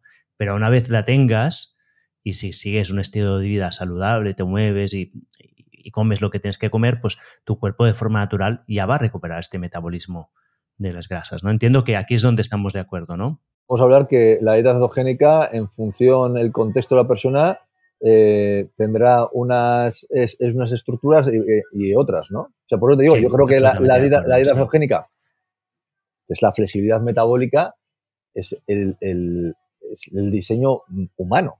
Y entonces, ya que estamos aquí, que esto me gusta mucho, ¿eh? dieta cetogénica y hipertrofia muscular. Son compatibles, en tu opinión, ¿no? Claro. ¿Cómo que es compatible? O sea, si no estaría yo eh, ahora mismo eh, esquelético. Sí, sí, tú y yo estamos de acuerdo, pero para contárselo a la audiencia, los que aún no lo saben. no, no, lo, primero es que una dieta cetogénica va, te va a ayudar a utilizar mejor el hidrato de carbono, te va a ayudar a, gestionarlo mejor, te va a ayudar a, ser más sensible. Y es que, por ejemplo, ya hay protocolos de dieta cetogénica que se llaman eh, Target, es la, TKD, la Keto Target Diet, a ver, ¿cómo lo has dicho que me lo apunto? TKD, que es el, eh, Keto Target eh, Diet, que es TKD. Keto Target Diet, TKD. Y esto ya, pues ya, eh, ya, se está promoviendo. De hecho, los, los Navy SEALs, el, grupo de, operaciones especiales de los Estados Unidos, es un protocolo que lo utilizan ellos de base. Los Navy ¿Cómo es este protocolo? pues saber, saber gestionar el hidrato de carbono, estar durante todo, estar en ese estado híbrido, ¿no? estar cuando mi cuerpo, mi coche, no necesita ir rápido, utilizar la electricidad como combustible, utilizar la grasa como combustible porque no hay intensidad y cuando hay intensidad, pues le doy la glucosa, le doy la gasolina, ¿no? Y esto es, va a ir en función de la capacidad de almacenar en tu eh, músculo, no en tu hígado, sino en tu músculo, el hidrato de carbono, ¿vale? Por eso es muy importante estimular el, el músculo, y crear esta hipertrofia para poder asimilarlo. Entonces, de cara al entrenamiento, tanto en el pre como en el post, incorporamos una cantidad pequeña de hidratos de carbono, ¿vale? ¿Qué cantidad podría ser para una persona? Va a ser muy general, va a ser muy general y va a ser en función también de eh, a nivel de, eh, de la masa muscular que tenga la, persona, ¿vale? Pero para que te, te hagas una, una idea, pues podemos estar hablando de que podemos meter unos 150, entre 120 y 150 gramos de, hidratos de carbono, gestionados pues 60 y 60, por ejemplo, pre y post, ¿vale? Sí que es verdad que en, ¿Y en qué formato? En, formatos de, eh, a mí me gusta utilizarlo de, en, tubérculos, ¿vale? ¿Por qué? Porque también es muy saciante. La patata sabemos que una de las proteínas que tiene la patata es súper saciante. Esto nos va, nos va a promover eh, el poder separar mucho más la comida y continuar con esta flexibilidad metabólica. Y, lógicamente la asimilación y la absorción es muy buena y no impide que el acompañante de este plato, ¿vale? Se vea secuestrado, como hemos estado hablando, ¿vale?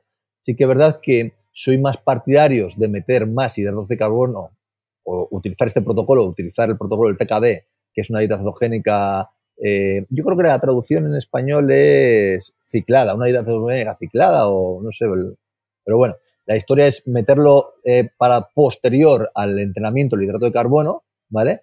Y, ¿por qué? Porque posterior, o sea, entrenar, entrenar sin, sin, hidrato, ¿no? Entrenar sin el hidrato, sí, sí, sí. Cuando ganamos de, una ganancia más muscular, entrenamos sin hidrato. ¿Por qué? Porque también sabemos que a nivel demandante el, trabajo de hipertrofia en cuanto a glucógeno tampoco es muy elevado, Oriol se pensaba que era mucho más elevado de lo que es, pero no es muy elevado. No es como si me dices que tienes que hacer una hora de, de sprints o de, subir al monte en bici.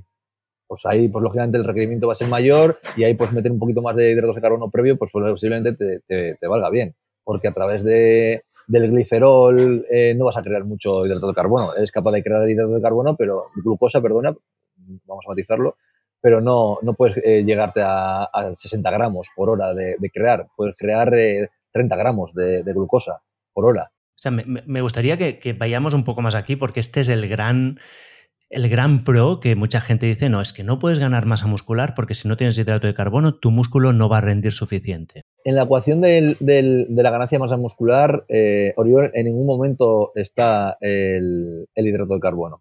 Tenemos que tenerlo en cuenta, ¿vale? Te gusta o no, es así tenemos que tener en cuenta que es el estímulo, que ya lo hemos tocado, ¿vale?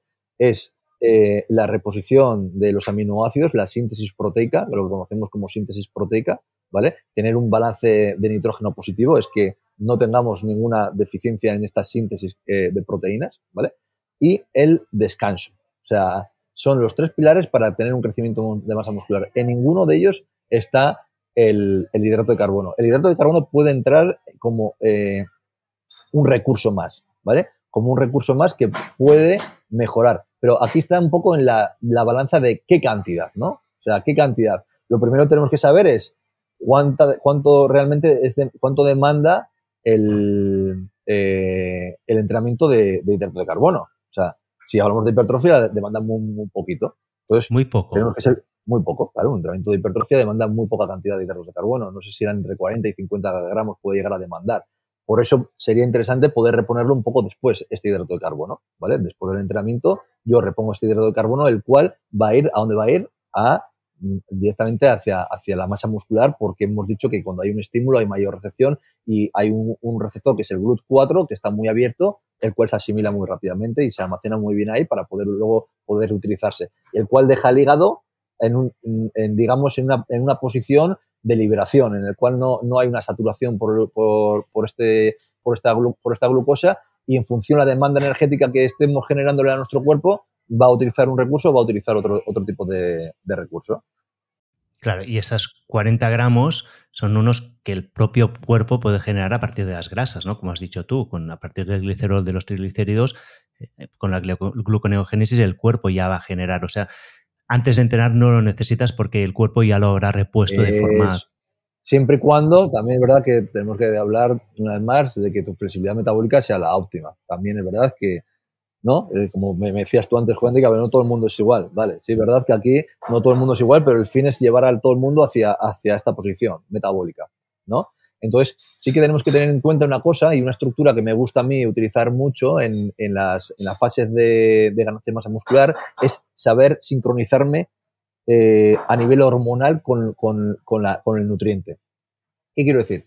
Por ejemplo, una de las cosas que hago es, eh, yo en una fase de ganancia de masa muscular, pues igual no entreno todos los días en ayuno. Lo que hago es, previo al entrenamiento de, de fuerza, meto proteína ¿vale? Unos 40 minutos antes del entrenamiento de fuerza meto un poco de proteína con un MCT, ¿vale? Con un ácido graso eh, eh, de cadena media, el cual el cuerpo va a tener la capacidad muy rápidamente de poder utilizarlo como fuente de energía, muchísimo más rápidamente que un hidrato de carbono. Por lo tanto, esa, ese ciclo de Krebs que hemos estado hablando de crear a través de otros recursos glucosa se va a ver beneficiado, ¿vale? porque, por ejemplo, a través del glicerol o de, las cetonas voy a poder crear rápidamente eh, la glucosa en el caso de que lo necesite, ¿vale? Pero no... Vale, vale. Ah, muy interesante. O sea, tú me estás diciendo que tú metes, antes de entrenar, un poco de proteína y de triglicéridos de, de cadena media para que estos sean precursores de la degeneración de glucosa. Eso es, eso es.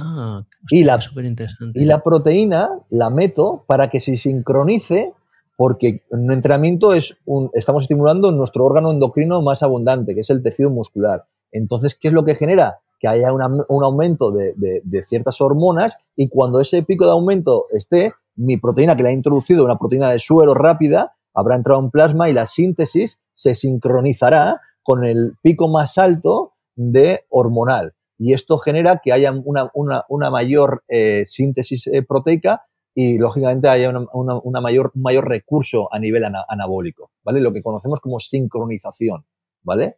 Sincronizamos la introducción de la proteína con el pico hormonal para que se sincronice en mitad del entrenamiento y a partir de aquí no haya ese desgaste y esta perfatiga a nivel, a nivel eh, muscular, ¿vale? Estaríamos aportando.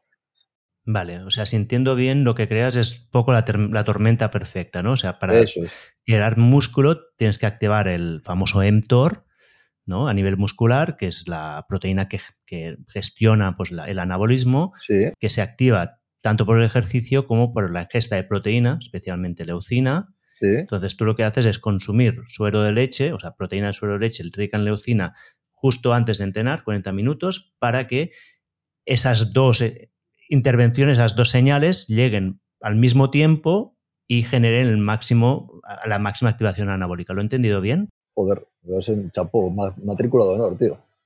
también que, sí, no, porque también tienes conocimiento y, yo creo que... Pero bueno, lo has entendido muy bien, o sea, y lo has explicado muy bien.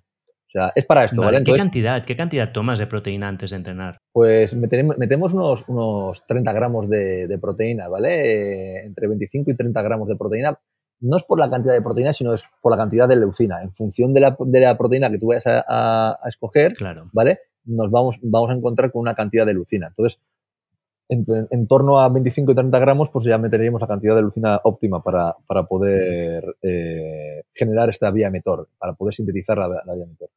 ¿Y, qué, tipo de, o sea, qué suplemento usas? Porque es una de las preguntas que me han hecho, ¿eh? cuando he dicho a mis oyentes que hablaba contigo, me han dicho, ¿qué suplemento de, proteína de suero de leche tengo que tomar? Eh, bueno, yo también me he vuelto un poco más escéptico con esto, y cuando meto proteína de suelo de leche, que para mí no es un suplemento, sino es un alimento más, porque la proteína de leche para mí es un alimento, al igual que es el huevo o el atún, la proteína de suelo de leche sale de, la propia vaca, ¿vale?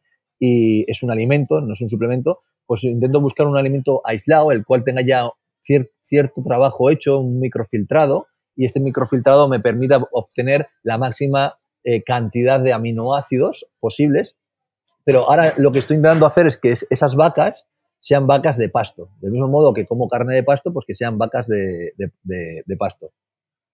Puede ser, tú tienes una línea de suplementación, ¿no? Eh, no, no tengo ninguna línea de suplementación. Eh, eh, trabajo con varias líneas de suplementación y lo que tengo, sí que tengo es una, una empresa de, que tiene multimarcas. Y lo que hago que es Nutrisano, que es donde intento, pues todo lo que veo interesante que hay en el mercado, ¿no? Es como que hago una pequeña selección y digo, joder, pues estas proteínas que son isonative, que son nativas, me gustaría tenerlas, ¿vale? Porque al final, si hago una recomendación, o ya no es por la recomendación, porque la, el no funciona por, sí sola, ¿no?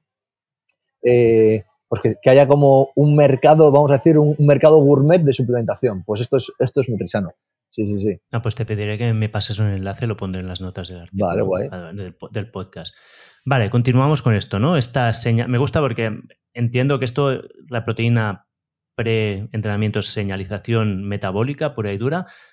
No hace falta carbohidrato porque el entrenamiento de fuerza no requiere más carbohidrato. es diferente. otra, otra, de las cosas que seguramente la gente. Pero yo no voy a entrenar en ayunas.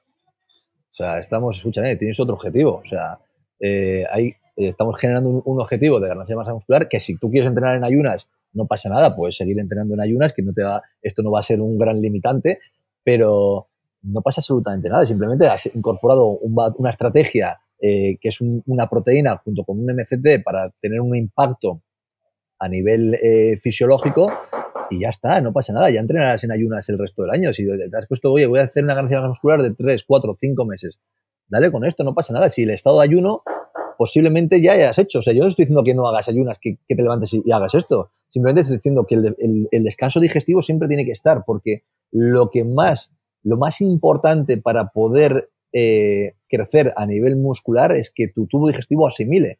Por eso tiene que acompañarnos el descanso digestivo. Vale.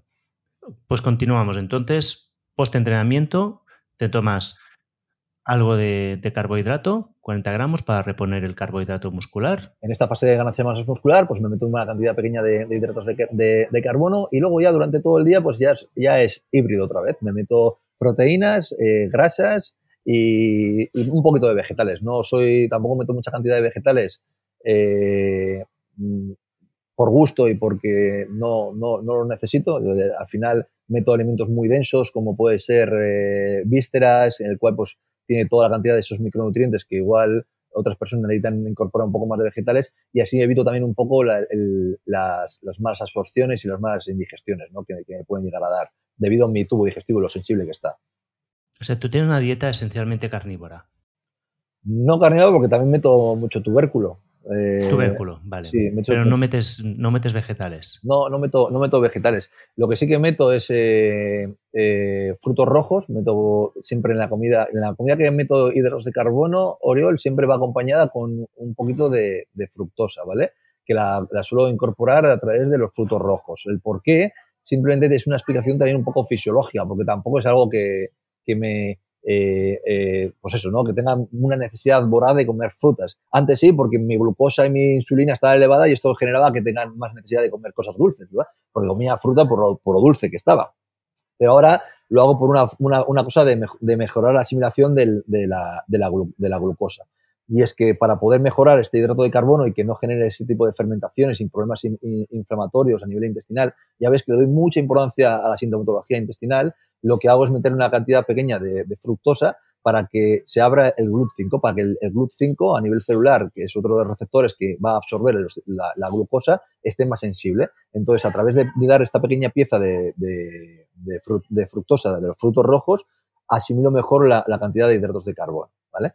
Y otra de las cosas es súper importante es que sin una correcta gestión de agua y de, y de minerales, es, los hidratos de carbono tampoco se van a asimilar. Por cada, por cada gramo de, de, hidratos de carbono tiene, tengo que acompañarlo con 3,5 de agua para que se asimile de forma eficiente. Pero luego también tiene que acompañarse de un transportador, que es el sodio. Entonces siempre tiene que estar presentes en nuestro día a día el agua y el sodio para poder ser un conducto perfecto de asimilación.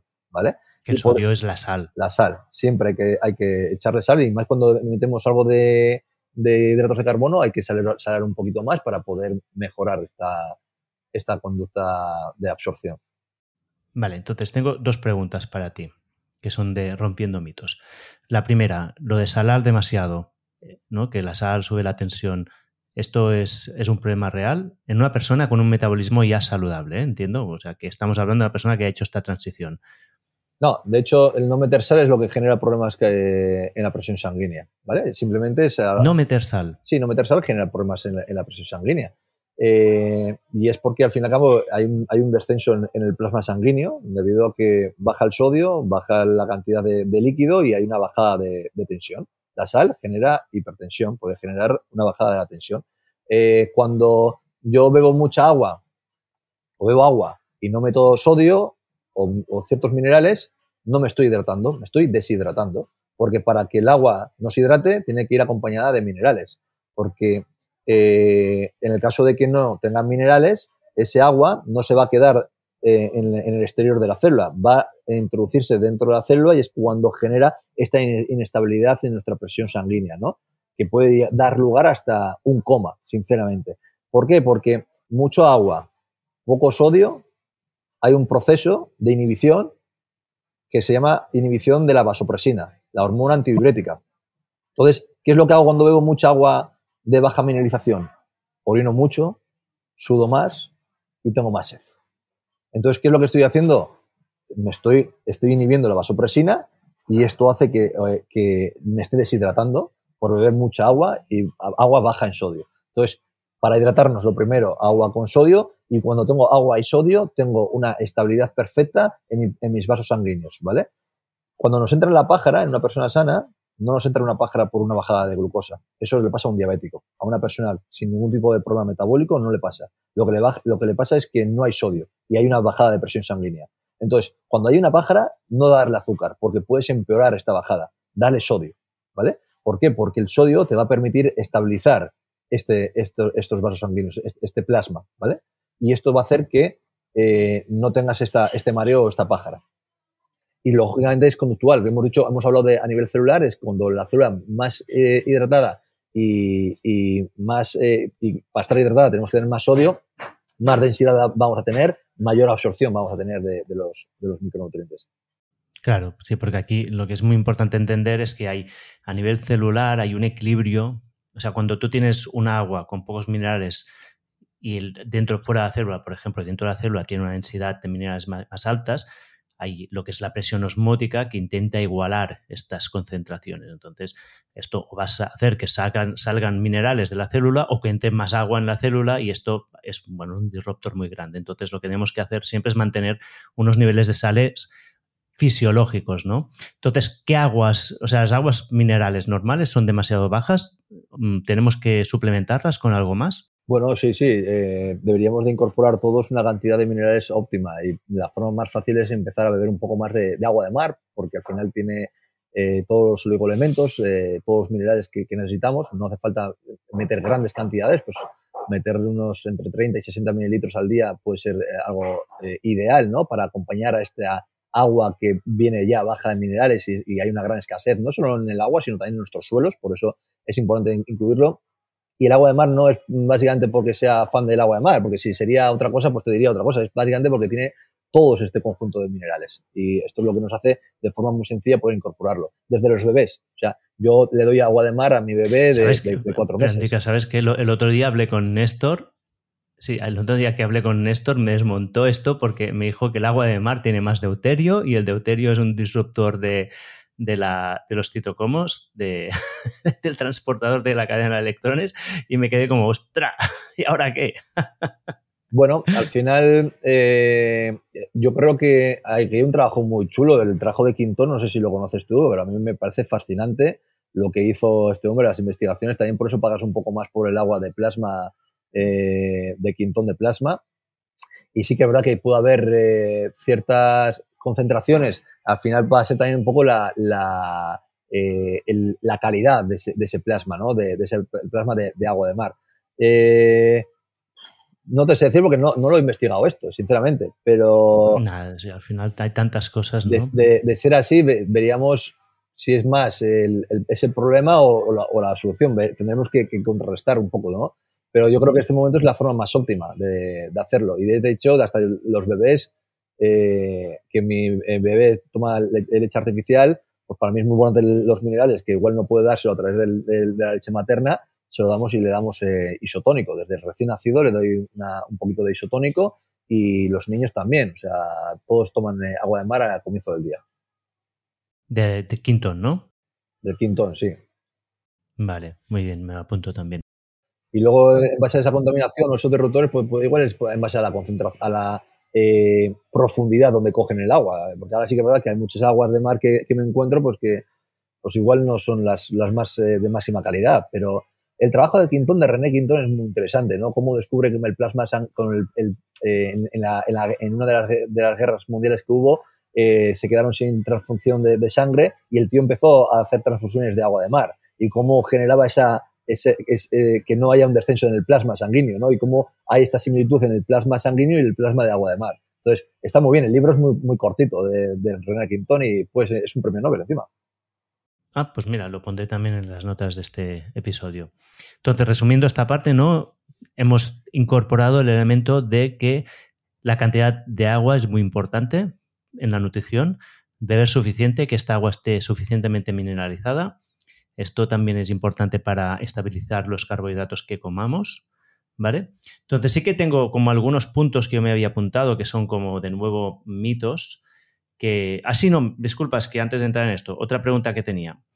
Otro mito. Tú me dices que comes pocas verduras, pero en cambio, en todos los estudios que yo veo de, longevidad, la asociación entre el consumo de verduras y mayor longevidad es altísimo. ¿Cómo explicas esto?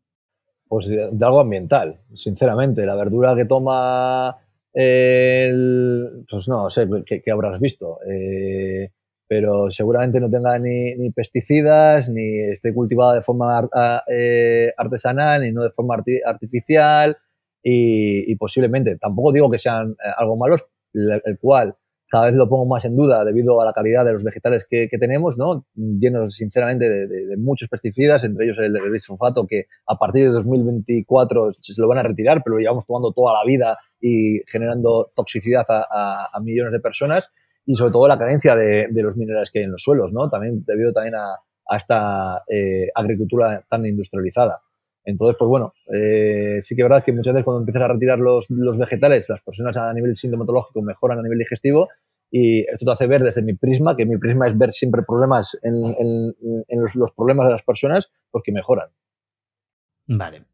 Vale, pues entonces, las, las cosas como que tenía yo aquí mm, para, hablar, ¿no? Hemos hablado de que tú comías siete veces al día. ¿Cuántas veces comes ahora tú? Ahora como entre dos y si es una fase de, pues eso, que igual estoy ahora en una fase de ganancia de masa muscular, mm, como tres, pero cuento la tres como el batido. O sea, como dos y un batido. Entonces, a mí la primera pregunta que tengo aquí es, he escuchado bastante gente que dice que comiendo solo dos veces al día es, imposible absorber la cantidad de proteína necesaria para hacer hipertrofia muscular. ¿Qué respondes aquí? No mito y de hecho tenemos que conocer que, en realidad eh, eh, absorber, absorbes toda la cantidad de proteína, hagas 3, 4 o una comida, pero lo interesante no es eso, lo interesante es cuánto va destinado hacia la síntesis proteica. Y es que tenemos que saber que solo un 10% de la ingesta que hacemos de proteína va destinada a la síntesis proteica, ¿vale? Pues otros, un 10%. Solo un 10%. Pues otras funciones de las proteínas no son... la última función de la proteína es la energética, ¿vale? Entonces la proteína es eh, señalizadora, es reparadora, crea eh, enzimas, eh, péptidos, entonces va hacia otro tipo de, trabajos, ¿vale? Entonces, claro, englobar como una proteína como algo energético, como calorías, es un poco ridículo cuando sus funciones son mucho más importantes y potentes que la de dar energía, ¿no? Entonces, una vez más, se asimila todo, se absorbe toda, lo único que hay es que eh, la cantidad de hacia la masa muscular solo va hacia un 10% de, de, la ingesta. El timing y la frecuencia no, no, ya, se ha, ya se ha comprobado, ¿no? y hay muchos estudios que lo, que lo ven, que eh, es indiferente hacer seis ingestas que hacer eh, una misma ingesta con esa cantidad necesaria. Lo que hay que hacer es meter... O sea, absorbes igual si tienes que comer, yo qué sé, 500 gramos de proteína en un día, para decir algo. Sí. Los, absorbes igual si lo haces en 5 comidas de 100 gramos que si lo haces en dos comidas de 250. Otra cosa es que yo luego estoy a favor de que, esto es para, para, disolver el mito, otra cosa es que yo estoy a favor de meter toda la cantidad en, una, en, una, comida. Soy partidario de distribuirlas básicamente por la fatiga intestinal, por, el, por el impacto sobre el tubo digestivo. No es lo mismo comerte un kilo de una chuleta o de carne, vamos a decir, que comerte eh, ese kilo en, tres tomas. A nivel digestivo sabemos que tiene una repercusión y que va a ser menor fatiga, por lo tanto mayor asimilación. Pero si vamos de aspectos fisiológicos, yo me tomo un chuletón, o sea, esto lo voy a absorber todo. Vale. ¿Habría como un límite superior para minimizar la fatiga intestinal? O sea, ¿cuánta cantidad podríamos consumir en, un, en una sola ingesta? No, eso no, no sé en cuanto a una sola ingesta podemos, eh, entiendo que, que podemos eh, poder meter todo, o sea, otra cosa es que sea indigesto o nuestro tubo digestivo esté, preparado, pero sí que sabemos a cuánto, a cuánto nos podemos mover, en qué franja nos podemos mover en cuanto a proteína, ¿no? Y, aquí podemos ver que eh, podemos requerir más proteína o menos, menos requerimiento de proteína. Si nos basamos en lo que dice la OMS, pues es 0,8, que es para una persona que está obsoleta totalmente mm, eh, tumbada. Que el 0,8 eh, eh, gramos por kilogramo de peso corporal es cuando en un estado vegetativo, en un estado sin, sin, moverte, pero las personas no están todo el día durmiendo, están haciendo cosas y tienen, en función del entrenamiento, pues va a requerir, va a haber mayor impacto a nivel muscular o menor impacto a nivel muscular. También las recomendaciones son una tontería, sinceramente, porque nos recomienda lo mismo un chaval de 18 años que una persona de 65 años, cuando eh, no, nada tiene que ver el contexto de una persona del de otro. Sabemos que por cada 10 años de vida nuestro tubo digestivo pierde un 15% de enzimas digestivas. Sabemos que esas enzimas... ¿Un 15 has dicho? Sí, un 15, un 15% de enzimas digestivas. Entonces sabemos que eh, si yo como con 18 años 100 gramos de, de proteína, eh, cuando tenga 65 o 100 gramos no voy a asimilar 100 gramos, voy a asimilar mucho menos. También sabemos que las necesidades de, proteína de una persona mayor son mucho más elevadas que las de una persona mucho más joven, porque hay menos degradación. En el joven hay mucho más mayor, mayor degradación en, esto. Entonces, la nutrición es mucho más individual de lo que nos hacen ver de forma general. Entonces, yo en este momento pues, puedo estar moviéndome en, una cantidad de 300 eh, gramos de, de proteína pero esto es para mí, ¿sabes? Es para mí, para mi contexto, para mi situación muscular. Lo que tenemos que intentar es hacer ver a la gente que la, nutrición es muy individual. Vale. Pero, mm, o sea, no te atreverías a decir como unos números generales, ¿no? Porque yo he escuchado, pues, mucha gente hablar de los 2, 2,2 gramos por kilo. Si quieres que te lo marque, te, puedo marcar entre... Si no quieres, no lo hagas, ¿eh? Si para ti es, no, es importante, es para... No, no lo hago porque es más importante que eh, estos sensores sean, sean eh, naturales, tío, sean internos, de decir, me sacio con esta cantidad y veo que esto es lo que necesito. Porque eh, ese proceso de ganancia de masa muscular y de ad libitum se va a ir aumentando en función de vaya aumentando el tejido muscular. En cambio, si yo te digo 2,5 de golpe, eh, igual tu tubo digestivo, tu masa muscular no está capacitada para asimilar 2,5. Es mucho más interesante ir esa progresión que sea de forma natural, comer eh, dos veces eh, de forma ad libitum la, proteína hasta saciarte y dentro de tres meses te puedo asegurar que eh, si estás generando un trabajo de hipertrofia, la forma ad libitum de comer de proteínas será mucho más elevada de lo que fue hace el, primer, el día uno. Entonces, nosotros tenemos sensores internos del cual nos, nos, nos, dicen hasta cuándo, cuánto y hasta cuándo. Igual que un león, lo vemos en la sabana y, y, tiene ese sensor y dice, no, es que ya ha pasado los 2,5. No. O sea, por lo mismo nosotros. Y lo que tenemos que intentar es llegar a, esa, a esas personas a, que descubran que tenemos esta capacidad. Vale. Vale, entiendo. A ver, déjame hacer de nuevo un poco de resumen. Entiendo, ¿no? Que tu filosofía básica sería, primero, paso uno, tenemos que recuperar la flexibilidad metabólica y la salud del sistema digestivo. Si esto no lo tenemos, es tontería cualquier otra cosa. O sea, priorizamos esto, prim, o sea, una alimentación sin procesados, basada en alimentos naturales, empezamos con una dieta cetogénica más estricta para recuperar esta flexibilidad metabólica. Cuando ya la tenemos de forma natural, nuestro cuerpo usará las grasas en el momento que toque y tendrá una gestión energética más buena. Una vez tengamos recuperada bien la salud intestinal y absorbamos bien los alimentos, mm, podemos hacer dos comidas, tres al día y absorber la cantidad de proteína necesaria. Y en relación a la cantidad que tenemos que consumir, podemos hacerlo un poco basándonos en nuestra propia percepción de saciedad, ¿no? Más que ir a buscar que sea 1,5, el 2 o 2,5, es centrarnos bastante en nuestra sensación de saciedad. Pero este, siempre y cuando hayamos recuperado pues estas, eh, esta salud ¿no? metabólica. Nos va a dar algo súper importante, Oriol. Nos va a dar algo súper importante sí. que es, es, es liberar, libertad, tío, liberarte y paz. Que es algo que yo eh, no tuve cuando contaba todo y gestionaba todo de la manera que gestionaba. Entonces, para mí es súper importante este, esta visión de, de, la nutrición porque te da paz, te da eh, libertad y, y comes y, y, lo disfrutas, de verdad. Si ah, me pasa un gramo ya no son 2,5, son 2,6, cabrón. Eh. Es problema. sí, pero es, hay, es, que hay mucha gente que, que, que, está así. ¿eh? Yo ahora tengo un grupo de Telegram que estoy haciendo dieta cetogénica con ellos y les digo, pues escucha, tenéis que reducir, o sea, el objetivo es entrar en cetosis, ¿no? Y si hacéis más ejercicios, movéis más, hacéis ayuno, es más fácil que tengáis más, más margen de maniobra con los carbohidratos. Entonces, inmediatamente después de decirles eso, me dicen, ¿pero cuántos tengo que comer? Pero no te acabo de decir que no es cuántos tienes que comer, sino que es el contexto adecuado para que esto no sea el problema. Si tú estás haciendo una, alimentación adecuada, te mueves y estás haciendo ayunos, Uh, pues si comes 30, 40 o 50 tampoco será tan importante. De hecho, hay gente, yo tengo al, algunos ejemplos de gente que hasta con 200 gramos de carbohidrato al día está en cetosis, pero en atletas de élite que estaban entrenando 6 horas al día en entrenamientos de cardio y que tenían un, un metabolismo saludable, ¿no? Claro. Es menos importante el número que no crear el entorno adecuado, ¿no? Eso es. Correcto. Sí, sí. ¿Cómo vas de tiempo? Voy justo, ¿eh? Vas, ya te he visto, vale, va. Pues sí, escucha, dejamos. ¿Qué tienes? ¿5, 10, nada? Sí, poco más, pero ¿qué quieres hacer? Nada, no, porque habría, podríamos hablar de suplementos, pero pues no sé igual, si igual hay que hacer otro podcast ello. de suplementos, ¿eh? Haremos otro de suplementos, esto va a ir a... Sí, no, no, pero que, está bien, que, está bien. Que verdad, porque los suplementos, hostia, tenemos que hablar de la creatina, podemos hablar de, del glicerol, que es algo muy nuevo y es un superhidratante a nivel, a nivel celular, que no lo conoce muy poca gente. Eh, ¿El glicerol? Sí, eh, podemos hablar de, de, de, muchas cosas, tío. Podemos, eh, en suple podemos hablar de, muchas cosas también, sí. Corto, podemos hacer uno corto de 40 minutos hablando de suplementación. Vale, pues lo dejamos aquí. Simplemente pido, así muy rápido, dime los tres o cinco suplementos que consideras básicos y luego en otro episodio, si quieres, los profundizamos. En la ganancia masa muscular, estamos, estamos hablando de la ganancia masa muscular. Vale, espera, ¿eh? Creatina, entiendo, ¿no?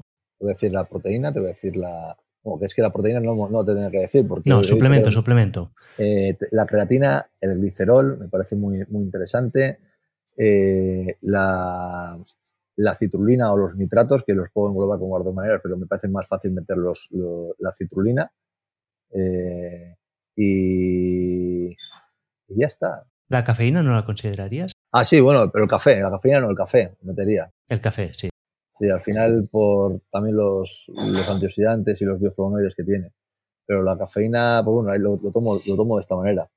Eh, el, hemos hablado también del MCT. Eh, el MCT también lo consideras como un buen suplemento. Sí, sí, sí, más en, enfocado hacia la ganancia de masa muscular. Mm, qué interesante. Un día me cuentas más de esto. Y luego, pues bueno, sería creatina, betalanina y citrulina. Vale, vale, pues. Creo que serían suplementos chulos de, de los que nadie habla, tío. Fantástico. Lo dejo aquí como un cliffhanger y otro día hablamos más sobre esto. Escucha, ¿hay algo que quieras decir a la audiencia en relación a la nutrición de ganancia muscular que creas que no hemos comentado? No, yo creo que, lo que hay que agarrar lo que es eh, objetivos reales, mm, tranquilidad, no obsesionarnos si no hemos conseguido en una fase que nos hemos propuesto, que esto al final es un camino largo, cuando es un camino largo es que en realidad es un camino largo, y no, no compararnos con, con el de lado, con el del gimnasio, con lo que hace el otro, muy individual, la nutrición es individual y esto es lo importante para poder evolucionar y eh, mantenernos en este estilo de vida, que es lo, verdaderamente importante. Vale, pues Indica, muchísimas gracias. Escucha, recordemos a la gente dónde te puede seguir. Estaba en el primer episodio, pero si han escuchado solo este. Bueno, eh, Instagram, eh, estoy bastante presente ahí. también dentro de mi página web, indicamontiel.com y luego pues en, el podcast de Doriol.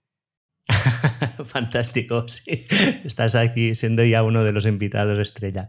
Pues muchísimas gracias, Indica, y bueno, queda pendiente hacer otra parte son sobre suplementación. Fenomenal. Lo bueno es dejar a la gente con, ganas de más.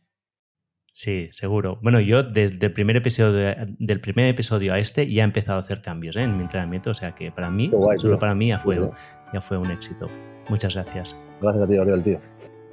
Este episodio viene de la mano de ElevaDesk. Siempre estoy buscando herramientas y tácticas que mejoren mi rendimiento y salud, y hace años que descubrí que trabajar de pie aumentaba dramáticamente mi productividad y bienestar.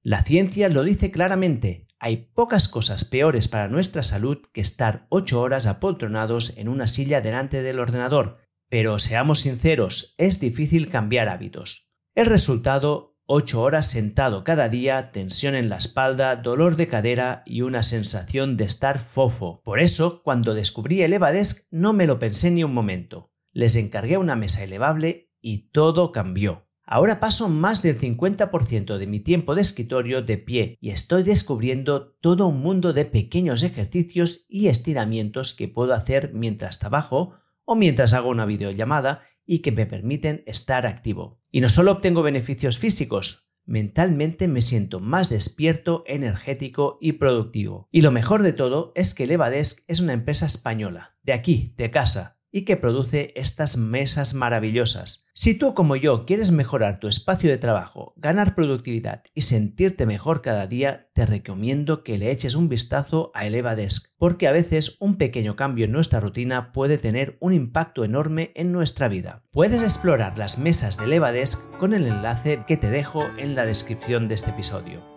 Y así termina otro episodio de Gente Interesante si te ha gustado, te animo a que lo compartas con la gente que amas. También te agradeceré que lo valores y dejes un comentario en la plataforma donde lo escuchas. Este es el mejor regalo que me puedes hacer para ayudarme a crecer. Por cierto, aparte de este podcast, publico una newsletter semanal donde te cuento cómo puedes vivir más y mejor. Es gratis, es fácil de apuntarte y también de darte de baja. Me encontrarás en oriolroda.com ya hay más de 70.000 personas que están suscritas. Y finalmente me puedes seguir en redes sociales buscando simplemente Oriol Roda. Y con esto termino. Nos vemos la semana que viene. Mientras tanto, cuídate a ti y si puedes a alguien más.